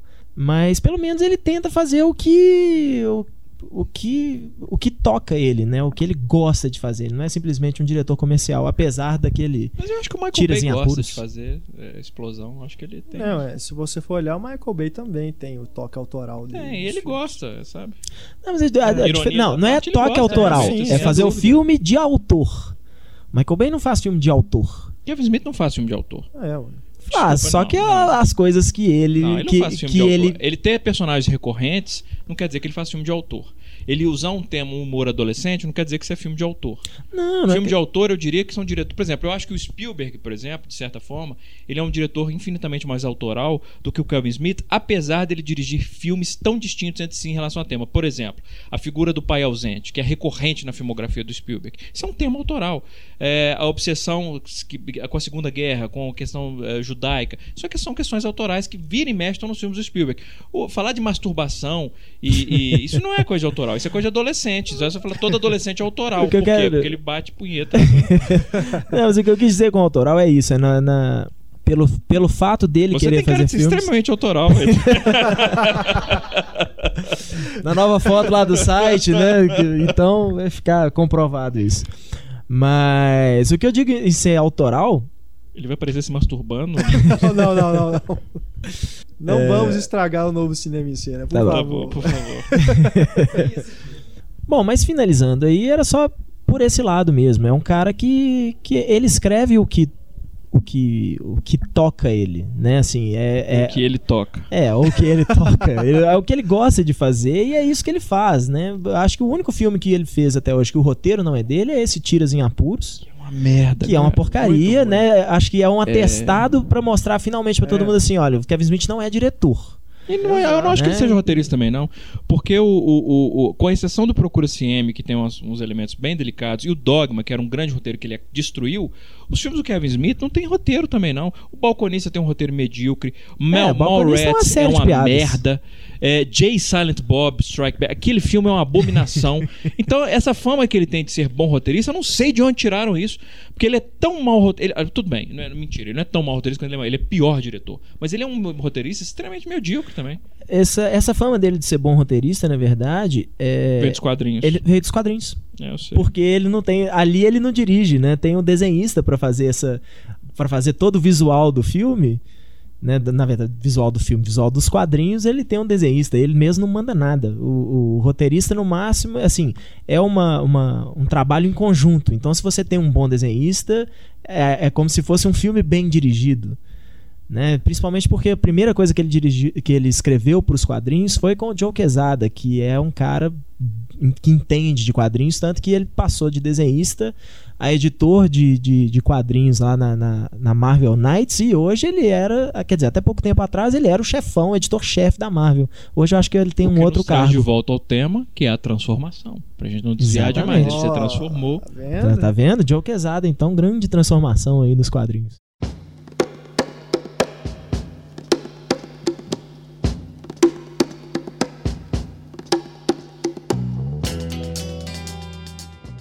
Ronald Reagan vale como transformação? Vale. Vale? Ah, é, o Schwarzenegger. Schwarzenegger, é. Schwarzenegger. Schwarzenegger se transformou e e retransformou, né? Que agora tá voltando ao Desempregado cinema. da política, agora vai Desempregado da política e empregado novamente em Hollywood já. Já tá fazendo os especialistas, os Mercenários 2 e The Last Stand, né? Até o próprio Clint Eastwood, ele flertou com o político. O Clint Eastwood foi prefeito de uma Foi cidade. prefeito da cidade que ele, se eu não me engano, ele fundou a cidade. Ele fundou a cidade. Uma cidade que ele era o prefeito. E Clint falam que o umas lugar é paradisíaco. né, cara? Aliás, outra transformação do Clint Eastwood, de ator para diretor. De ator pra Tinha um diretor. ator que é um ator, era um ator extremamente requisitado, super astro como ator, É. e virou um, um diretor, um dos diretores mais respeitados da atualidade. Não, tem o de ator pra, pra diretor também, tem o Robert Redford. Sem dúvida, mas é uma transformação importante. E o Celton Mello, né? É, excelente lembrança, excelente lembrança. Celton Mello, eu acho que hoje é uma, Pra mim é uma das grandes revelações Sim. mesmo, porque eu acho que Feliz Natal é um filme excepcional. Que o que mais me encanta é, dele como diretor é a diferença do- de um filme para o outro, em termos de tema, em termos de estética, tudo, linguagem. É, o que me mostra uma versatilidade dele como diretor, que é um negócio difícil e que mostra que ele tem realmente talento para isso. Eu acho que isso é uma das grandes revelações. Até o Matheus Galho, que dirigiu A Festa da Menina Morta, É, que eu gosto também. muito do filme, Também mas é ele não voltou legal. a dirigir, voltou. Não, foi não. o único filme. É um, é um bom filme, é um, aliás, um filme muito bom mesmo, mas é um, é, é- é um esforço único. O Palhaço, pra mim, estabelece o Celton Mello como uma das grandes revelações do ano. É, eu não assisti Feliz Natal, mas eu acho Palhaço o melhor filme nacional do ano, até agora, né? Mas É um duvido que vão filme, lançar é um algo grande nesse filme. mês. Eu né? acho também. É. É, e o Celton Mello é engraçado que ele tinha aquele programa, não sei se ainda tem, no Canal Brasil, né? O Tarja Preta, em que ele meio que investigava essas coisas do, do cinema nacional, né? Do passado, meio personagens que ficaram esquecidos na história. Quer dizer, já mostrava que ele tinha esse interesse, né? De pesquisar cinema. Assim, o Peter Bogdanovich, ele era, um, ele era basicamente assim, ele era um cineclubista, Uhum. teórico, começou a fazer muita entrevista, ficou muito amigo do, do John Ford, se não me engano, agora tô na é John Ford. E de repente ele se lançou como diretor com a última sessão de cinema e ele teve uma fase na década de 70 que foi uma fase extremamente rica em que ele dirigiu dois, três grandes filmes. Sim. Claro que depois ele deu uma decaída É. né, Hoje ele é danada. blogueiro. né? Hoje é blogueiro, mas um blogueiro também muito bom. Excepcional. Muito bom. Mas ele teve uma- um grande auge como cineasta e ele surgiu assim, é, É. a- mostrando um interesse por, por, por linguagem. Assim. É, muito bacana.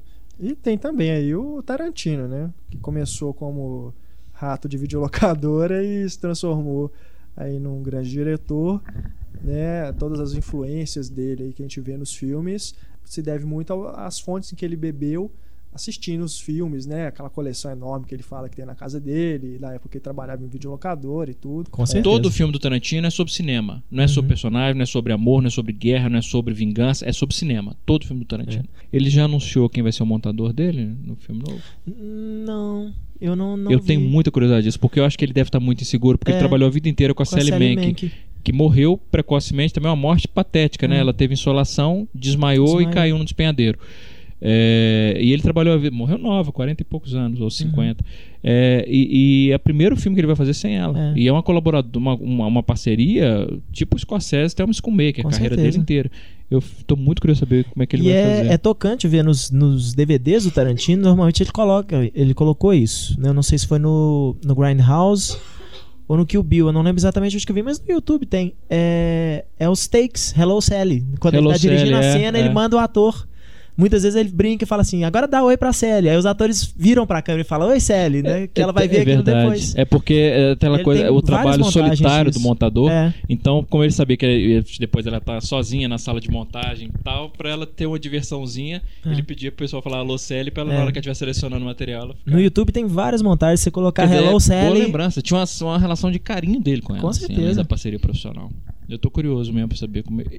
Tinham me falado, não sei se é boato, que uma das pessoas que ele tava cogitando era o Daniel Rezende, que é Poxa. brasileiro, um, É. um montador brasileiro, excepcional também. É, tem construído uma carreira lá fora muito sólida. Trabalhou com o Melick. né? Com o Na Meli, que vida, trabalhou. É, é.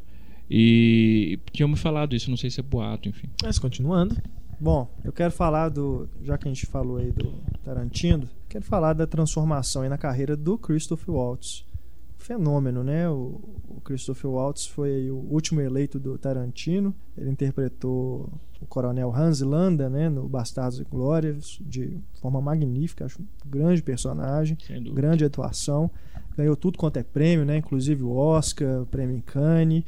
E agora tá aí fazendo carreira em Hollywood, né? Mas Já participou de isso encaixa como transformação? Não aí. seria uma revelação? Pois é, mas olha só, é curioso porque ele já está em 30 anos de carreira já. Lá na Alemanha, ele é austríaco, mas ele foi criado. Grande parte da infância dele morou na Alemanha e construiu a carreira dele todo lá. E lá ele é muito bem, ele é muito respeitado lá, ganhou prêmios, tem uma grande, grande currículo aí de teatro. Não, digo revelação pro na TV. internacional, assim. Pois é, justamente. É uma transformação que eu acho de, do Tarantino, que tem essa fama de pegar né, é, atores decadentes, vamos dizer assim, né, nos filmes dele, trazer de volta né, a fama aí, teve a Pangria, né? Que não deu em nada, quer dizer, Robert não deu em nada Foster. depois do retorno Exato. dela, né? O próprio John Robert Foster, John Travolta, né? não, John A Travolta, Daryl ele reergueu Hannah. John Travolta. Daryl Hannah também, né? Tava Daryl Hannah, mas ela tem feito... Ela sumiu, né? Sumiu. Pois é, eu acho que é Daryl igual a Pangria sumiu. e o Robert É. Foster. Você É- achou que ia dar alguma coisa e não deu em É nada. Pois porque é, ele eu- usa atores em baixa e nos filmes do Tarantino esses atores se, se sobressaem, né? Não, mas o que a gente tá É. falando Mas não quer assim, dizer que eles continuam a ter uma carreira. Ele conseguiu é, o John. Travolta sim. É, o- a- agora a Pangria, depois É, do, né? Pangui- Só- o Robert Foster continua ali. trabalhando bastante, mas também Mas é papéis pequenos, filmes que a gente ninguém filmes não bobos. fica sabendo, é. né, o que, que ela tá fazendo. O, igual o Michael Madison. O Michael Madison só, só tem destaque nos filmes do Tarantino. Ele faz tipo 500 filmes por ano, mas a gente só fica sabendo dos filmes que ele faz com o Tarantino. né? O Ah, John não, Travolta. ele trabalhou esse filme maravilhoso, esse filme brasileiro. Como é que é o nome dele? Eu sempre esqueci. Não. Federal. Federal. Federal. Ele tá muito bem, Federal. É. Que eu acho que é um pequeno clássico da- da- do cinema brasileiro, né? Ah, e ele tá muito bem no filme. Ele tem uma fala genial nesse filme, que ele vira pro eu não lembro qual, qual ator que é, mas ele tá falando, ele é um, ele faz um, oficial americano que Aham. tava fazendo uma missão no Brasil e ele fala How, é, I'm come to Brazil and não- como é que é? Só Então, pra assim, constar, é, ou- vocês, é, vocês não estão sabendo disso, mas houve um corte agora no podcast, porque o Renato foi lembrar de uma frase do Michael Madison no Federal, e ele percebeu que essa frase era uma frase baixa demais, até para os próprios níveis do Renato. É, e ele falou: não, vou ter que cortar isso, mas eu acho um absurdo ele cortar, então eu vou manter. É quando o Michael Madison fala que ele não poderia vir ao Brasil sem experimentar a famosa xoxota brasileira, Famous Brazilian Pussy. É, e ele ia cortar Muito isso no podcast e eu acho absurdo ele cortar, porque eu acho que é uma das grandes frases da história do cinema brasileiro. É verdade. Muito obrigado. Desculpa, Larissa.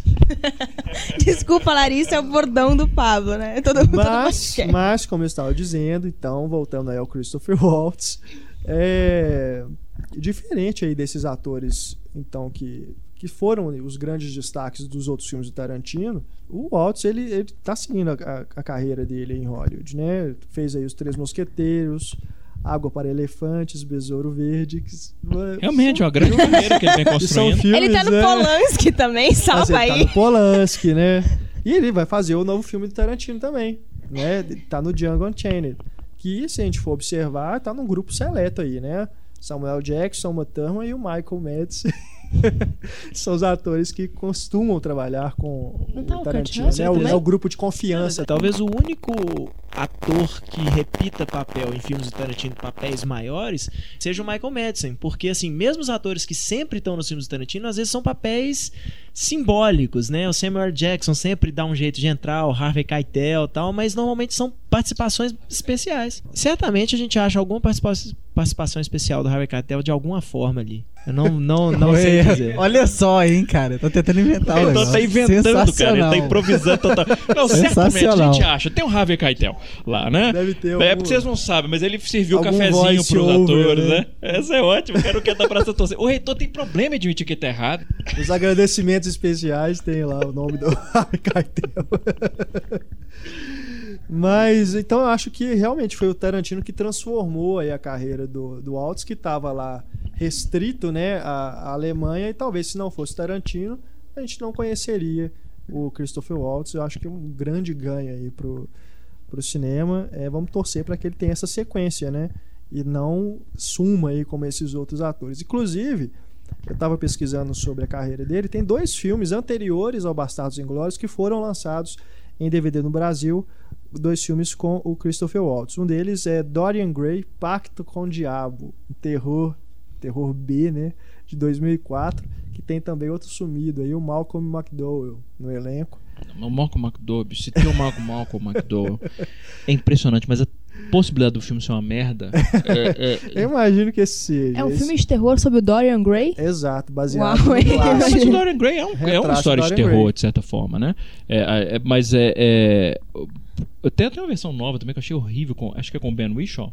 É. Eu achei muito ruim essa, Essa versão nova também. Achei muito ruim. E o outro filme é Mensageiro da Rainha. É um filme de ação de 2001. Tem um monte de atores que eu não conheço. E é meio um filme de espionagem cujo protagonista se chama Captain Strong. Nossa senhora. Assista, imperdível. Bem duvidoso, né? E aqui, é, será que um dia o Tarantino vai descobrir algum ator brasileiro, né? Algum ator. Da mesma forma como ele pegou o Christopher Waltz aí. Com certeza ele deve ter visto um desses dois filmes aí. ou alguma outra coisa que ele fez na Alemanha. Que fez ele escalar pro Bastardos Inglórios. Será que algum dia a gente vai ver algum brasileiro no filme do Tarantino? Ele vai chamar Alice Braga pra fazer uma cena superior a Salma Hayek dançando no Drink no Inferno. Nossa. Tava faltando o comentário machista do Túlio, é. né? Eu tô achando interessante que desde que o Heitor falou do Harvey Keitel, ele entrou aqui em coma. Ele tá... Eu tô tentando lembrar até agora, bicho. Eu tenho certeza que tem uma, tem- deve ter alguma coisa. Eu lembro de ver o, que o Harvey Keitel assim, ó, o Harvey Keitel num, num outro filme. Não é possível que para no Pulp Fiction.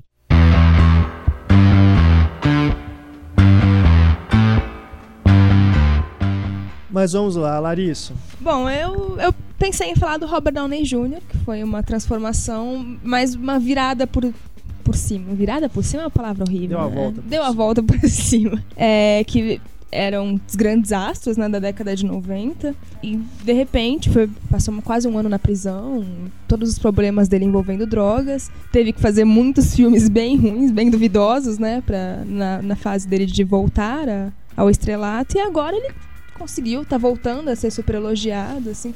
O, o que eu acho de diferencial, porque Ele é um O- super astro agora, né? a fase rehab de ator não é nenhuma novidade, né? E Não é exclusiva do Robert Downey Jr. O, o que eu acho, assim, super surreal na carreira dele é que é o fato de que era um indicado ao Oscar, era alguém que não precisaria, assim, teoricamente cair na, em decadência, caiu por um tempo, mas e voltou super bem, conseguiu realmente voltar. Então, o que eu acho genial na carreira dele é isso, assim. Eu sou muito fã dele, é um dos meus atores preferidos no mundo, assim. Sabe o que é legal? É porque o Robert Downey Jr. se transformou num homem casado. Porque quem botou ele na linha foi a Susan Downey, que é a esposa Foi. dele, a produtora dos filmes que ele faz hoje. E, e ele fala, ele dá o crédito pra ela, que É. se não fosse ela na vida dele e a forma como. Né, o casamento dos dois e tal, ele fala que ele nunca teria se recuperado. Que ela que, que botou ele na linha. Ele, ela, ele conheceu ela num filme ruim, né? Ele conheceu ela, era produtora do Na Companhia do Medo. Ah, que não é um filme tão Nossa. ruim assim. Nossa, é muito é péssimo. ruim aquele filme. Companhia do Medo é o da. Gótica, Ah, com a não, Halle Gótica não, Berry. desculpa, eu tô confundindo com aquele do Neil Jordan, é, da, é, In Dreams, que eu tava eu Ah. confundi com ele. Então vamos combinar que ele também fez muito bem pra carreira dela, né? Porque- Mas o. Mas você nunca viu, assim. Ele tem vários escândalos, mas você não vê ele envolvido em escândalo envolvendo mulher, assim. Ele nunca foi esse tipo de cara, um mulherengo, sabe? O cara. Nesse tipo de escândalo, não. Ele tem um milhão de outros tipos de escândalo na Você carreira. acha preferível ele ser viciado em cocaína do que mulherengo? Não, não é uma questão de ser preferível, porque o Heitor falou que a mulher colocou ele na linha, mas, mas nesse ponto ele nunca foi fora da linha, sabe? Eu entendi o que o Heitor quis dizer, que ele tá na linha, inclusive, em relação às drogas, por causa da Susan Downey. Mas é só, Não, é, não é uma questão de ser preferível ou não. O, o que eu acho legal também de que ele usa essa fase dele, a fase da prisão, da, é que ele encara isso como, inclusive, positivo na carreira dele. Não é de uma maneira hipócrita, sabe? Aqueles caras que vêm e falam, ai, porque a cadeia me fez bem e tal. Mas não, é simplesmente não encarar como uma tragédia, né? É, mas Senão a cadeia fez bem a ele. Eu lembro que na época em que ele estava mal mesmo, assim, que ele estava entrando e saindo da cadeia, entrando e saindo da cadeia, não cumpria a- a- a- o, o rehab que ele tinha que fazer, né? Clínica de reabilitação Uhum. e tal. Ele deu. Isso foi o que? Deve ter sido em 98, 99. Eu lembro que eu li uma entrevista dele que eu falei, não é possível que esse cara vai morrer. Porque ele falou com o juiz assim, ele falou com o juiz. Assim, eu preciso que, vocês que vocês façam alguma coisa porque eu sinto que eu estou segurando uma espingarda apontada para minha boca e estou prestes a Sim. apertar o gatilho. E, não, é alguma coisa do tipo, eu, eu gosto do gosto. É, uma coisa assim. E ele é um ator realmente assim, desde Chaplin, não só Chaplin, o, tem um filme que pouca gente conhece no Brasil, chama Morrendo e Aprendendo. Eu amo esse filme, é meu filme de infância. É Ma- lindo esse Nossa, filme. seu filme de infância. Aí, tá vendo? Porque você é velho depois. Meu filme de É infância. de 93, Pablo. É meu Em filme. 93 eu tinha 20 anos. Mas, Eu assim, tinha 6. É, mas é um, é um filme, ele tá muito. a Primeiro que é um, bo- é um ótimo filme, e é ele tá muito o bem. As transformações que ele faz, assim, quando ele, ele, ele, ele incorpora o espírito dos espírito. outros, é um negócio impressionante, assim. Eu acho que ele, junto com o Steve Martin, não acredite no Espírito Baixo. Acredite no Espírito Baixo em mim, é um espetáculo é, de teatro. Espírito Espírito Baixou em mim, All of Me. É, o Steve Martin no Espírito Baixou em Mim e o Robert Downey Jr. no Morrendo e Aprendendo são duas das melhores performances que eu já vi de, de atores Incorporando. incorporando espíritos. Sim, É- é tem uma muito cena que ele bom. tá numa, numa reunião, e a Kira Sedgwick que incorpora ele. Ele é toda, ela é toda barbizinha, né? o É, espírito também. é. E a mudança É dele muito é bom, algo é muito- ele é muito bom, impressionante. ele é eu acho ele bom. incrível. Até em filme ruim dele eu gosto. Eu gosto dele. Até Ele é muito bom. ruins. Ele é muito bom. Bem legal. Robert Downey Jr., o Homem de Ferro. E ele ganhou, esse ano, ele foi Holmes, honrado né? pela American Cinematheque Award. Ele ganhou. E ele vai ser pai de novo, né? E Então, fez a- uma homenagem ao Mel Gibson, nessa homenagem que ele recebeu, Sim. que é um cara que. Que passou por uma transformação também, que era um Sim. ator e depois se estabeleceu como diretor muito eficiente. O E agora- Valente, Apocalipto, o. Paixão de Cristo. O A Paixão de Cristo, que é um, é um, é um filme bem dirigido, não é? Eu acho que é um É. filme cheio de problemas morais, Sim, mas enfim, é um filme bem dirigido. É, e que tá numa fase. Se rapaz, transformando numa pessoa louca, né? Do, do eu- cê- eu não sei se vocês lembram da foto que ele tirou quando ele tá dirigindo Apocalipse, que ele tava com uma barba imensa. É. um retrato de um louco mesmo. O cara enlouqueceu, o cara pirou. Verdade. Mas o, eu tava vendo ó, a preparação, eu tava me preparando pro podcast, aí eu fui ver algumas entrevistas com o Robert Downey Jr. Aí fui ver uma entrevista dele com a Oprah, que é importante. Claro, sem dúvida. E ele falou que o Mel Gibson foi super importante na, no- na reabilitação, Quando eles um filme reabilitação chamado dele. Air, Air America. Air America, que eles Uhum. fazem, são os dois. Não, mas naquela época ele ainda tava bem mal, né? É, mas ele falou que ele é importante até pelo papel que ele exerce, assim. Também esse cara que, que a mídia toda tá contra ele con- continua tentando, sabe? Mas você sabe que essa é a diferença. É, o, o- no caso do Robert Downey Jr., era um problema de drogas. Tudo bem, o, o- o Mel Gibson existe um componente de droga também que é o álcool, né? O alcoólatra e tal. Mas existe um componente moral no problema do Mel Gibson, que é o fato de ele ter sido criado por um fundamentalista religioso, é um cara que inclusive ele rejeita. O pai dele é um louco. O pai dele primeiro nega o Holocausto, é um cara que ele nega a, a segunda, a- meu Deus, a, a- reforma proposta, se eu não me engano, pelo João 23 na igreja, que era não rezar mais igrejas, eh, missas em latim, para permitir que as pessoas tivessem mais acesso a Ele rejeita tudo isso, é um fundamentalista, um precon- extremamente preconceituoso. E o, e o Mel Gibson foi criado nisso. Então ele é um cara que tem problemas morais graves. Ele é antissemita, ele é racista, ele é. Aí não é questão de ser mulherengo, ele é misógino. Então isso é problema de caráter, não é problema de droga, que é diferente do Robert Downey Jr. Eu O... imagino que se o Mel Gibson estivesse participando do podcast, ele virar pro Pablo e falar asshole. É, só... Agora você sabe o que, que Assista o Clube dos Cinco Mas pra você sabe que entender. isso é um negócio engraçado? Porque eu gosto do Mel Gibson. E não tô É, falando só como também, ator e como é. diretor, não. Eu gosto dele, da figura Sim, dele. sim, eu é. gosto desse, dele, Isso que é tá dando mais- entrevista, o cara é mexer mais com o negócio dele, ele é. ficar puto e mostrar que ele tá puto. Aham. Sabe? Eu, go eu tenho simpatia pelo Mel Gibson, que é diferente do Russell Crowe. Eu tenho antipatia mortal É. pelo Russell Crowe. Acho um grande ator. Excepcional ator, mas eu tenho antipatia pelo Russell Crowe. Esse negócio de jogar telefone na cara do, Aham. do recepcionista do hotel, esse tipo de, de, de mostrar o dedo médio pra uma, uma universitária que tira uma foto dele. Dete- é, Parece um cara que ele se sente superior mesmo. é diferente. snob, O Mel né? Gibson, ele tem demônios pessoais. É, É. diferente. Ele tem problemas de cara, tem demônios pessoais. Mas eu tenho simpatia pelo Mel Gibson. Então eu falo isso, mas eu gostaria de ser amigo do Mel Gibson. É engraçado isso, né? Eu acho que ele tem problemas de caráter. Mas é um cara que eu queria ser amigo dele. É, Carisma, você tem razão, Heitor. É carisma, é um negócio meio que inexplicável. Não, pra, pra falar a verdade, assim, eu acho péssimo o fato dele ser antissemita, mas. O, eu acho bom. que problema Você de. acha péssimo? Né, que bom, né? o, eu acho que problema de caráter é algo bem. depende do ponto de vista. Mas o, o fato da influência paterna, o Robert Downey Jr., por exemplo, quem introduziu ele às drogas foi o pai dele. Ele foi ele, ele conta em entrevistas que o primeiro cigarro de maconha dele foi com 8 anos de idade, dado pelo pai. Ele sempre usou drogas em casa, influenciado pelo pai. E isso não se transformou num, num problema pra vida dele, tanto que a gente tá vendo a superação dele. E é engraçado que ele não culpa o pai dele, ele fala que é um problema cultural. A Eu conheci do... o pai dele, Robert Downey Sr., em Nova Pessoalmente? York. Pessoalmente? Sério? Eu, parti- eu tava numa sessão, num amigo meu, ele, ele dirige um cinema eh, no Brooklyn, Nova York, Aaron Hillis, é um crítico de cinema também. E aí ele me chamou para uma sessão desse cinema. É um cineminha, é um cineclube que ele dirige, e ele é amigo do Robert Downey Sr. E o Robert Downey Sr. tava lá. É, e aí eu fui apresentado, conversei com ele um pouco, ele tem um orgulho do filme. Assim, em 15 minutos que eu conversei com ele, ele citou Robert Downey Jr. 500 vezes, assim. É um orgulho profundo. É, pena que o filme era tão ruim que a gente foi ver esse dia. Mas é. É um cara. Eu achei bem simpático ele assim. É, eu não sabia disso, que ele tinha. Ele, ele introduziu as- o filho às drogas. Sim, diz que próprio- ele usava drogas em casa mesmo. ah, sim. com- Não é que ele com- falou, ah, dá um tapinha. Uma coisa assim. Não, diz que foi algo realmente assim. Tipo, diz É que quando ele, o Robert Downey Jr. quis largar a escola, ele- o diretor ligou pra casa dele e falou: Ei, tem que largar a escola mesmo e procurar um emprego de verdade? Alguma coisa assim do tipo. Caramba. Mas e ele fala, mas é algo cultural, é a época que meus pais viveram, sabe? Ele não põe essa culpa do tipo, meu pai é um monstro, não sei o quê. Tanto que ele é super, é super amigo do pai dele, ele fez metade dos filmes do pai dele. É só pra, pra constar, assim, o, essa coisa do Robert Downey Jr., de- nesse discurso dele, ele pediu uma, literalmente pediu uma segunda chance ao Mel Gibson, assim, pro povo deixar de lado os, os erros que as pessoas cometem, que ele era um exemplo disso, né, que, mas foi porque o Mel Gibson apostou no, no retorno do Robert Downey Jr. com o, é Crimes de um Detetive?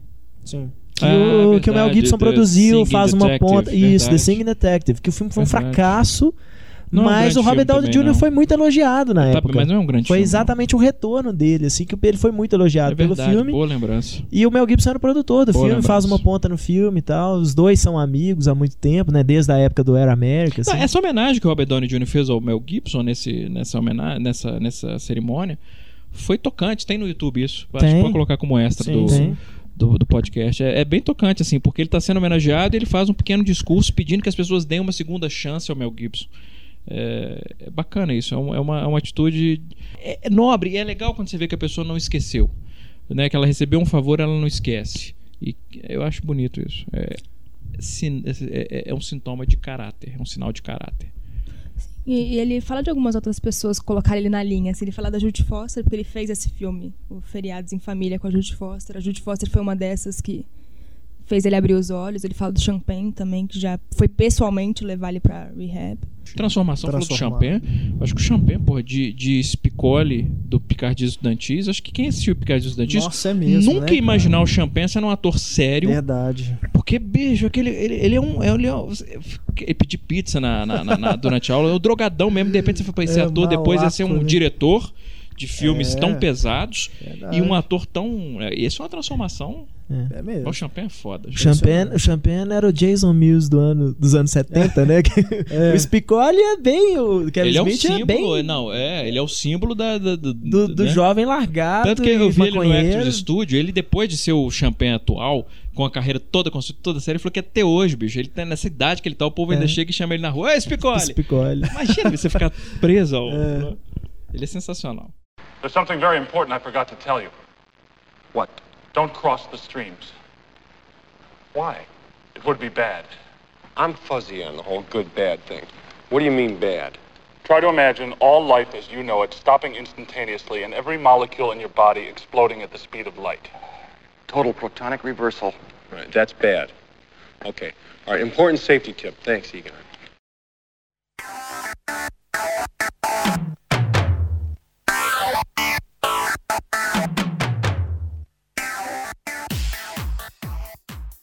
Túlio Dias.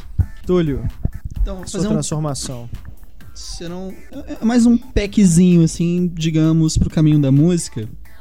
Tem a Juliette Lewis, que foi indicada ao Oscar de atriz coadjuvante por Cabo do Medo, começou a estabelecer uma carreira participando de filmes como Califórnia, Assassinos por Natureza, quando ela tinha essa coisa com os psicopatas e tal, e sei lá, misturando até com a expressão dela de ser uma pessoa meio inocentezinha assim. Em todo filme da Juliette Lewis, ela é psicopata. Todo.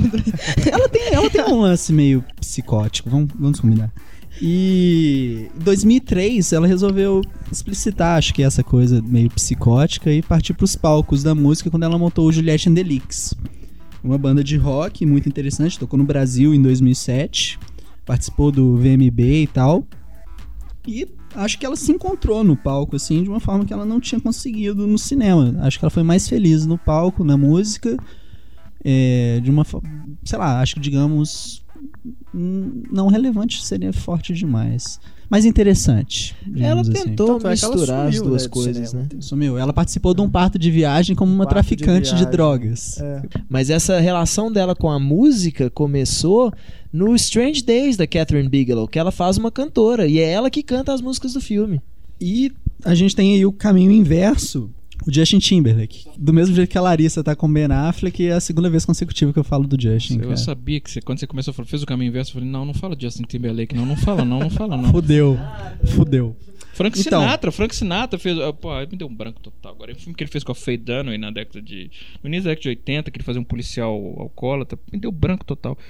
Pô, a atuação fantástica. Nem é pelo que ele ganhou o Oscar, não, que é o. Que é o. É o. Oh meu Deus, com Burt Lancaster. Clássico, gente. Felicidade. Eu- eu tô- É um passo da eternidade, é um passo da eternidade. Porque ali eu realmente ele não merecia, não. Mas nesse, depois ele se tornou um ator bem interessante. Agora, Justin Timberlake. Eu gosto do Marujos do Amor com ele. Sim, sim, sim, mas aí ele tá na seara dele, tá na praia dele. Né? Esse filme que ele já fez na década de 80, que ele tá bem mais velho, ele fazia um detetive, decadente e tal, não, era um trabalho de interpretação mesmo, e ele fez muito bem. É, Agora o Justin Timberlake, apesar de que o Justin Timberlake fez um, um filme que me convenceu muito como ator. Eu não acho que ele tá ruim, por exemplo, no rede social, não. Acho que ele, mas ali é né, uma variação da persona dele. Mas que é o Alpha Dog.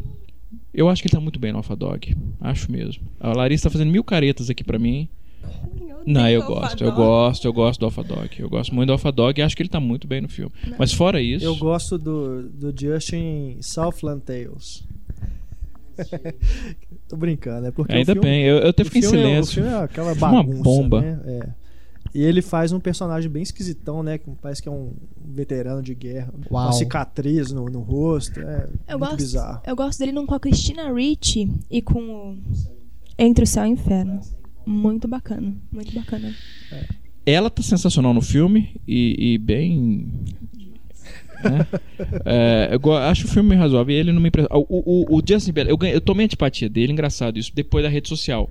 Porque ele tá bem no filme, mas assim, a campanha inteira do filme, os prêmios e tal, as, apari- as aparições dele em palco, era visível o esforço dele pra roubar a cena.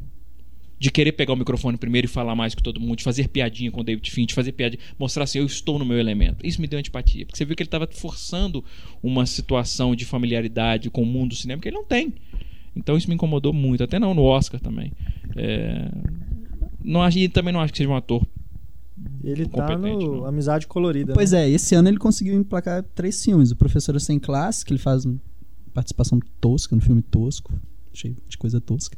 No Amizade Colorida, que é divertido. E O Preço da Manhã, que eu não assisti ainda, mas... Mas que tem uma, uma tagline que eu não assisti também não, mas tem- eu vi o, o cartaz, eu achei a tagline ótimo. É... Viva para sempre ou morra tentando. Que é, um negócio, é assim, é mais ou menos assim a tagline, que é o que todo mundo faz, né?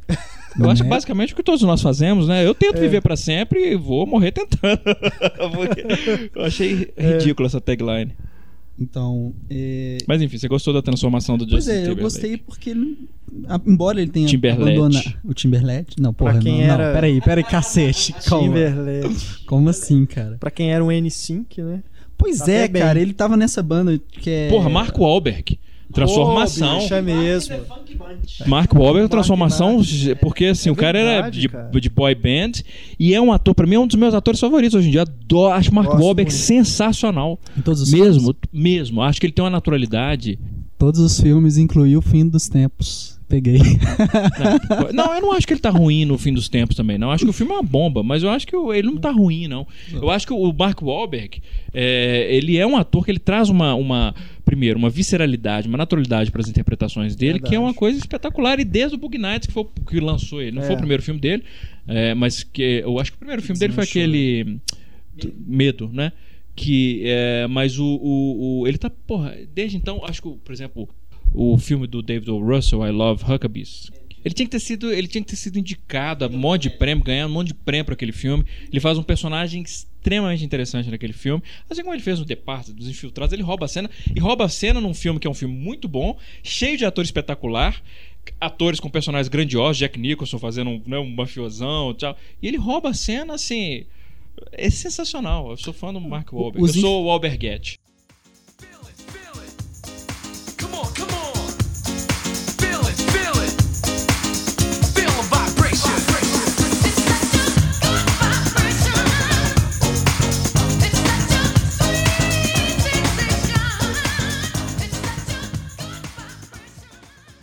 Bom, a discussão tá boa aqui demais, só que estamos na hora da nossa patrulha cinéfila.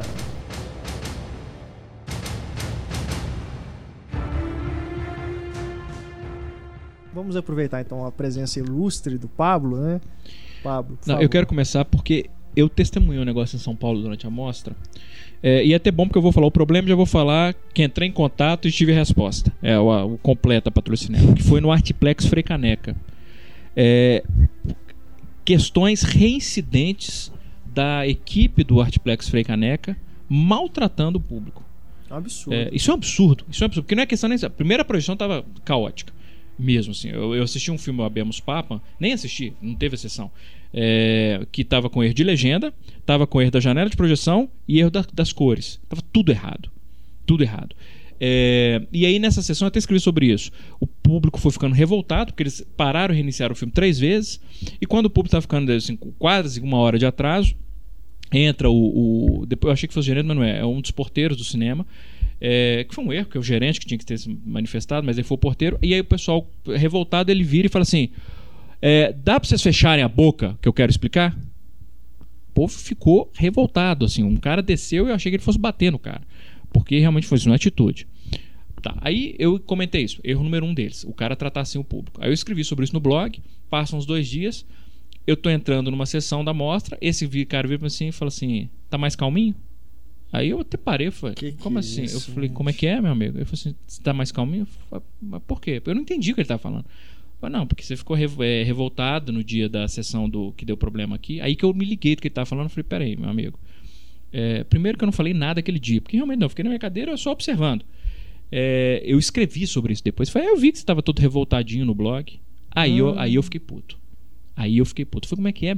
Cara, em vez de você falar borracha, você devia, era, você devia era, é, fazer um, um curso de boas maneiras, porque você estava completamente errado e ainda veio tomar satisfação comigo, rapaz. Você achando que eu sou o quê? Que eu sou moleque? Eu fiquei nervoso, eu fiquei muito nervoso. Capitão Nascimento. Eu fiquei muito nervoso na hora. É, tanto que eu tava com, com um conhecido meu e, e o cara falou: Não, papo, deixa pra lá. Eu falei: Não, deixa pra lá, não, rapaz. Eu tô entrando aqui pra uma sessão, o cara vem me provocar. Tá achando que ele é quem? Vai vir falar provocando assim do nada? Que, que é isso e tal? Aí eu fui saindo assim e ele falou um negócio, eu tava saindo. Cara, nessa hora eu achei que eu fosse bater no. Tanta raiva que eu fiquei. Eu voltei e falei, bicho, eu vou te falar um negócio. Eu vou entrar agora, eu vou dar as costas pra você, eu vou entrar na sala. Se você falar mais um ar, o negócio vai ficar feio. Aí eu fui saindo. Aí quando eu tava quase entrando na sala, ele falou baixinho assim, só pra ser o último falou assim. Ah, nervosinho. aí eu ouvi, aí eu voltei, aí eu vou, cara, eu voltei, ainda bem que eu tava com esse amigo, que ele me puxou pelo braço, que eu vi que eu ia fazer besteira, porque eu fiquei tão puto, cara, que eu ia- avançar no cara. Que Aí eu ridículo. virei pro cara e falei, olha, eu vou entrar agora, mas isso não vai ficar assim não. Mas eu parei a discussão porque eu vi também que eu tava. eu- Assim, eu- o cara tava. Eu tava entrando no jogo dele, ele queria me tirar do sério. Ele queria isso, ele queria provocar um- uma, uma cena. Aí eu acalmei, respirei fundo, entrei, fiquei puto, mas, né? Fiquei remoendo isso e tal. Depois eu tuitei sobre isso, xinguei muito no Twitter. e aí, cara, passou 40 minutos, o gerente do, do gerente geral do Artplex mandou um e-mail pedindo desculpa por esse cara. Aí achei até engraçado, porque aí no mesmo dia, eu- na, na sessão seguinte que eu fui entrar, o cara tava de novo na porta e pegou meu ingresso e falou assim: Obrigado, boa noite, tem um bom filme. ok, funcionou. Aí beleza, falei, tudo bem, tá, uma aberração. Ok. Dia seguinte, sessão de um filme sul-coreano chamado Cut. Começa o filme, com 5 minutos de filme, um, um aí era um outro porteiro do cinema, tava no rádio assim, falando alto no rádio na lateral do cinema, falando alto. Aí, de novo, um crítico de cinema, Eduardo Valente, da Cinética. Cinética. É, compreensivelmente, se ele não tivesse feito isso, eu faria ou qualquer outro faria, levantou, foi até a lateral e falou assim: Amigo, shh, por favor. O cara andou, foi até quase o Eduardo, se botou a cabeça e falou assim: Ô cidadão, eu tô aqui tomando providência pra você ter uma boa imagem pra assistir ao filme. Que Isso o filme já tinha começado. Que isso? Aí, ok. Caos. Caos. Aí eu comentei isso de novo. Passa um tempo, no dia seguinte, uma velhinha tá na fila 4 é, e a entrada era pra 5. Ele começa a falar: a senhora tá na fila errada! Esse mesmo cara que tinha falado do cidadão, falando bravo assim. Aí ela vira e fala assim: Nossa, mas o senhor tá muito nervoso. Uma velhinha. O senhor tá muito nervoso. Ah, minha senhora, a senhora ainda não me viu nervoso. Que isso, cara? Aí o Hulk, cara, né? aí nessa hora, nessa hora eu falei, acabou. Nessa hora acabou. Aí eu falei, agora eu vou direto no gerente. Eu fui conversar com esse cara que tinha mandado e-mail, Marcos Tunes, que é o gerente geral do Artplex. Comentei isso, procurei esse cara, falei com ele e ele ficou assim, assustadíssimo. Falou, porque quando eu, eu falei quem que era o funcionário, falou, porra, que esse cara que fez esses dois últimos incidentes, você esse cara costuma ser até elogiado aqui pelo comportamento dele. Eu falei, não sei por quem, porque eu não consigo conciliar isso que você está me falando com o que eu testemunhei. E aí o Marcos Nunes, gerente geral do Artplex Frei Caneca, disse que iria ter uma, assim que acabasse a mostra, iria ter uma conversa muito séria com todos os funcionários do cinema. É, ele se mostrou realmente assim, eu, eu vi que realmente ele se mostrou consternado com o que eu descrevi para ele, assustado mesmo com a postura dos funcionários e queria tomar providências. É, mas até que realmente assim ocorra uma mudança no comportamento dos funcionários, a minha recomendação para quem mora em São Paulo é que evite o Artplex Frei Caneca. Apesar do bom gerente, o Marcos Nunes, ter falado que ia tomar providência. Porque maltratar desse jeito, nesse Não, nível, isso isso, é- não existe, cara. Isso não existe. Completamente fora da realidade. Isso aí é um absurdo, total. Então vamos aqui ler os e-mails dos nossos leitores, as reclamações. Primeiro temos aqui o Thiago Lúcio Oliveira da Silva. Olá pessoal do Cinema e Cena. Tenho 28 anos, moro em Santo André, São Paulo. No dia 5 de novembro fui ao cinema com a minha noiva no Grand Plaza Shopping Rede Cinemark para assistir a sessão das 20h40 do filme Amizade Colorida. Após os trailers, notei que a projeção do filme se iniciou com a imagem bem abaixo do que seria adequada pelo tamanho da tela. Acima do plano, por exemplo, era possível notar uma faixa preta que se antecipava àquele que seria o limite da tela. E quando você olhava para a parte de baixo do plano, era visível que o corte nas pernas dos personagens ou no chão estava um pouco acima do normal. Em pouco menos de cinco minutos de filme, saí da sala, informei a uma das colaboradoras do cinema sobre o problema. Dez minutos depois, e ninguém havia ido na sala, saí novamente, mais uma vez informei sobre o problema, quando as duas funcionárias foram correndo para a sala e em menos de um minuto simplesmente informaram que não havia problema algum, sendo que sequer elas acionaram a sala de projeção para ver se realmente havia algum problema. Ele diz aqui que assistiu o filme inteiro com esse problema, não foi corrigido, que eu já reparei em algumas salas. Acontece mesmo, um- parece que um desequilíbrio né, no, no projetor e acontece até coisas mais graves, da parte de cima da tela ficar na parte de baixo. Né? Você vê a, a cabeça é, do, do pedaço da testa do cara lá embaixo. Né? Mas, pelo menos nos meus casos, isso já foi corrigido. Agora lá no nesse caso aí do Gran Plaza, né, da rede Cinemark, campeã de reclamações, ocorreu esse problema aí. Se alguém mais observar isso, por favor, nos escreva para a gente mandar lá um e-mail mais formalizando, né, essa reclamação. Temos aqui também o e-mail do Sérgio Guimarães Kerwald. Ele diz aqui: acompanha semanalmente o podcast, acho todos muito interessantes. Quero dizer que vocês estão de parabéns. Quero contar para vocês o que me ocorreu no dia 1 de novembro no Cinemark do Vitória Shopping, em Vitória, no Espírito Santo. Fui assistir ao filme Melancolia, na única sessão disponível, das 14 horas na sala 7. Durante 95% do filme aparecia uma linha verde-limão que cortava a tela de cima a baixo, bem no meio. Primeiramente, pensei que a coisa até fizesse parte do filme.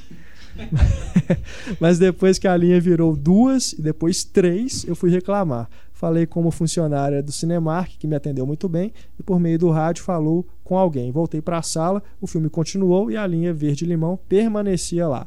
Na saída, fui na bilheteria, chamaram a gerente, não recordo o nome dela, e esta entrou em contato via rádio com a sala de projeção e a mesma informou que a cópia do filme tinha vindo com defeito no rolo todo. A gerente pediu desculpas, me questionou se eu queria uma cortesia ou dinheiro de volta, mas como eu não moro em Vitória, e sim em Ilhéus, na Bahia, peguei o dinheiro de volta. Ela comentou que não tinha como o filme ser exibido com tamanha falha, mas também não disse que o filme seria tirado de cartaz ou algo do tipo. Segundo ele, então, o atendimento do Cinemark foi muito bom, mas o problema na cópia não deu para consertar. É, isso aí eu ia Infelizmente, comentar né? assim, essa, essa questão de linha, É. isso normalmente tem a ver com, com realmente com a cópia. Aí o erro da distribuidora, o que acontece? Essa cópia já foi exibida um milhão de vezes, no, primeiro no mundo inteiro, depois chega, chega no Brasil, já está com problema, aí é exibida em São Paulo, no Rio, 500 vezes, aí que ela vai... Então a cópia já está destruída. Então isso realmente é, é um, é um erro da distribuidora, não é? é uma- né? é O uma cinema fica pena, meio de, né? de, de Pois mão, é. porque ele não sabe a cópia que ele vai receber, É. ele sabe que ele vai exibir o filme. O problema também é que muitas vezes não dá pra trocar a cópia, porque elas, as outras cópias também estão sendo exibidas em outros cinemas. Com os filmes pequenos é realmente um problema. E para aqui eh, encerrar a Patrulha Cinéfila dessa edição, um e-mail bastante legal. Tivemos aí mais uma vitória. Olha só, o Daniel Mitchell, de Fortaleza, ele participou do podcast 2. Ele foi lá no, US no UCI Iguatemi Shopping, lá em Fortaleza. Ele reclamou que um funcionário abriu a porta antes do fim do filme, né? e Atrapalhou, aquela coisa toda. Ele diz aqui é, que não mandou um e-mail logo depois comentando, mas o fato é que nunca mais aconteceu aquele problema depois que a gente reclamou no podcast.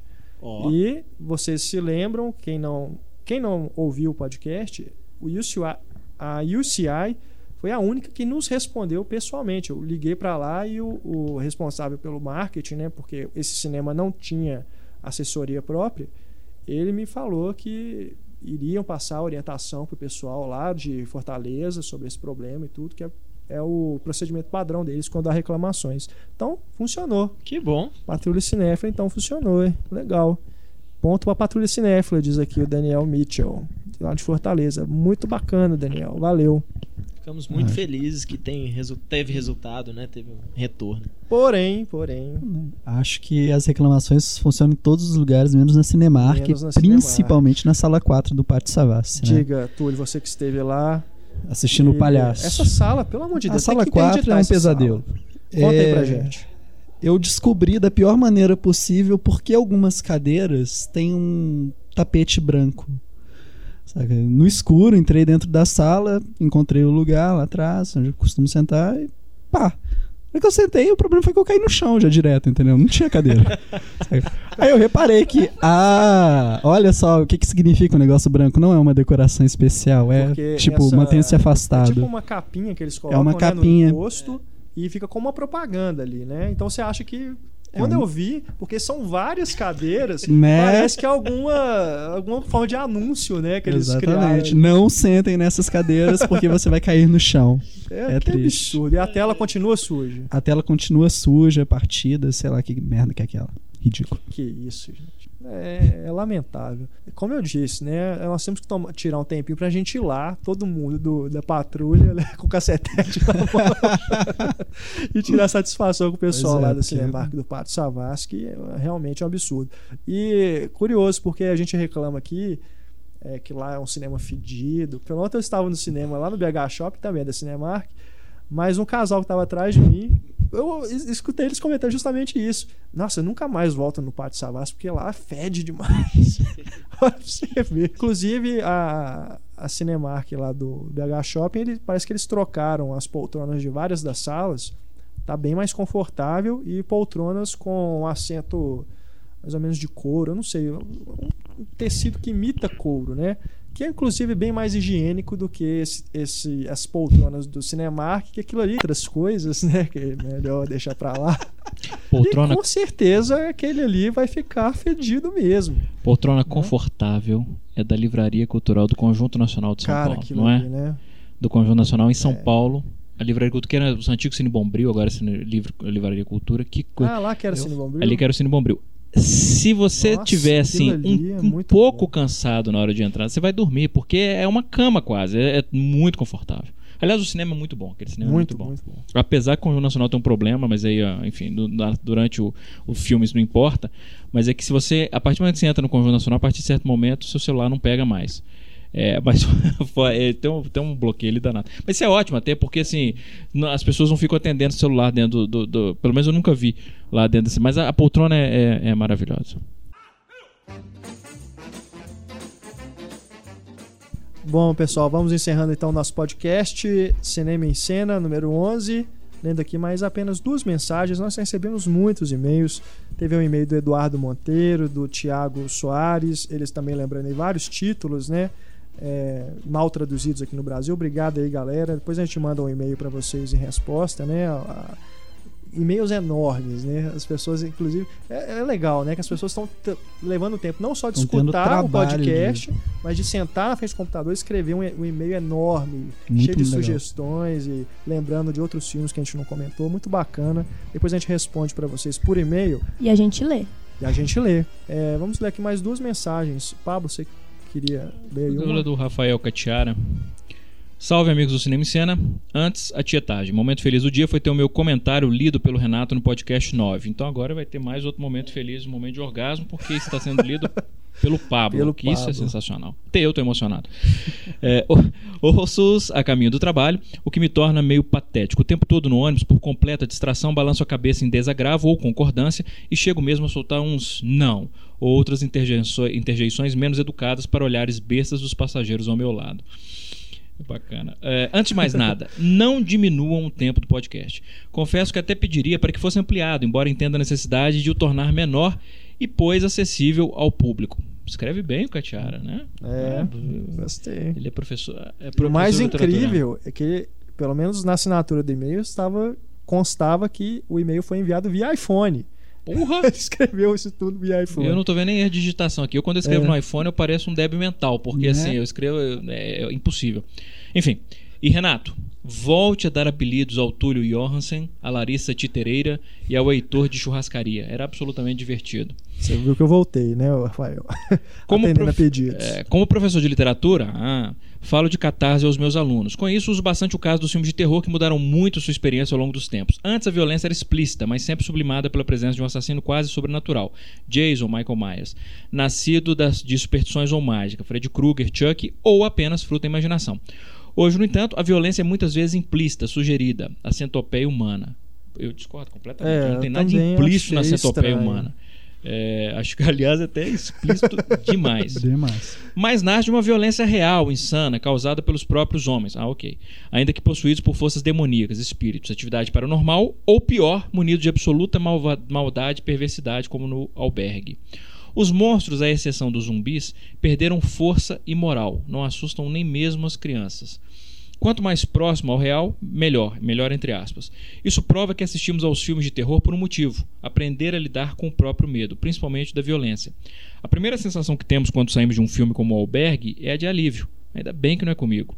É um medo esperado, calculado, previsível que nos ajuda a lidar com, com a violência real cotidiana. Bacana. Gostei Bacana, muito do e-mail dele, interessantíssimo. né? Comentário Muito, bem pertinente. muito bom. Mas ele, depois desse comentário ótimo que ele fez, ele coloca: Exagerei. Desculpem. Como eu já disse, tudo tem a ver com o fato de eu achar que eu tô no meio de um chopp com vocês. Isso é bacana, essa intimidade, É, né? Isso é, legal isso é uma conversa, demais. legal. A propósito, Renato, também estive no show do Aerosmith. Foda pra caralho. É. Abraços a todos. Rafael Catiara, do Rio de Janeiro. Bacana, Rafael. Muito legal o seu Legal. e-mail. Então, beleza, gente. Agradecemos demais aí a Deixa eu só- participação de vocês. Diga, Pablo. Você vai encerrar agora o podcast? É. Eu queria Mas só falar, falar. uma última coisinha. Sim. Eu queria meio que dedicar esse podcast ao nosso amigo Marcelo Castilho Avelar, Sim.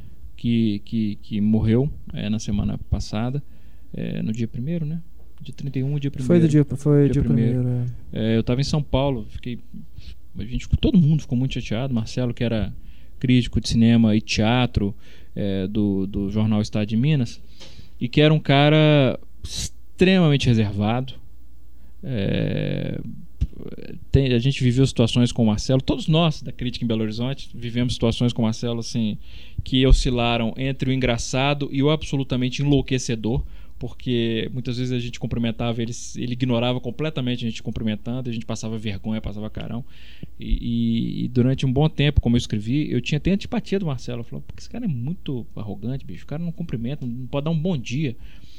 E nos últimos meses, nos últimos seis, sete meses, quase um ano, com a reativação da Associação de Críticos de Minas Gerais, é, da qual o, Marcelo- o Renato também faz parte, o Marcelo fazia, é, ele se aproximou e se abriu muito para os colegas daqui de Minas e, e se revelou uma figura não só inteligente, todo mundo já sabia que ele era inteligente pelo que ele escrevia, mas também uma figura extremamente simpática e, e- e- divertida, que para mim foi uma grande surpresa. É. E passou a interagir com a gente, não só na lista de discussão, mas no Facebook. E É curioso, inclusive, que no, no Facebook eu estava postando uma série de piadinhas grosseiras. Eu li, eu li todas, é. E ele curtia as É. piadas. É uma coisa que. Você não a esperaria, última né? pessoa que eu esperava Era o Marcelo, que ia é. curtir piadinhas grosseiras. E era é Marcelo. bacana que de repente ele passou a deixar mensagem no Facebook pra gente, não só curtir, mas deixar mensagem, é, co- comentar, conversar.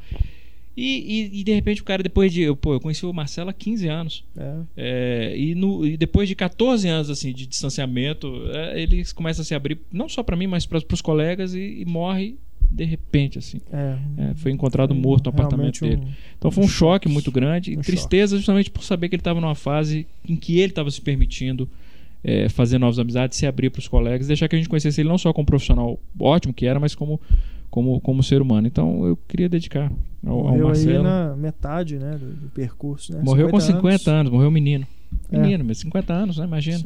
É, então, dedicar o podcast ao Marcelo Castilho Avelar. Sem dúvida nenhuma. Bom, agradecendo aí não só a participação dos ouvintes, mas também a participação aqui do Túlio, da Larissa, do Heitor, do Pablo, esperamos não nos abandone durante muito tempo, que volte a participar do podcast mais vezes. Deixamos aí os nossos canais de contato para você deixar suas sugestões para o podcast e também para o novo Cinema em Cena, que você já está aí curtindo. O nosso e-mail cinema@cinemaencena.com.br, o nosso perfil no Twitter arroba Cinema em Cena e é isso. O novo Cinema em Cena está aí para vocês, foi feito com muito carinho. Esperamos que vocês gostem. Heitor, conclua aí o É, só pra concluir, durante a gravação do podcast, o meu silêncio, mas nós descobrimos que o Harvey Keitel faz uma participação em Bastardos Inglórios. O primeiro que me, me responder qual é a participação do Harvey Keitel no Bastardos Inglórios. Pode ser pelo Twitter, eh, responde pro Cinema em Cena, eu dou um jeito de mandar um brinde aqui pessoalmente. Ok, pessoal. Um forte abraço. Até a próxima edição do podcast, que vai ao ar sempre às quintas-feiras no Cinema em Cena. Eu sou Renato Silveira. Aquele abraço. Até a próxima edição. Tchau.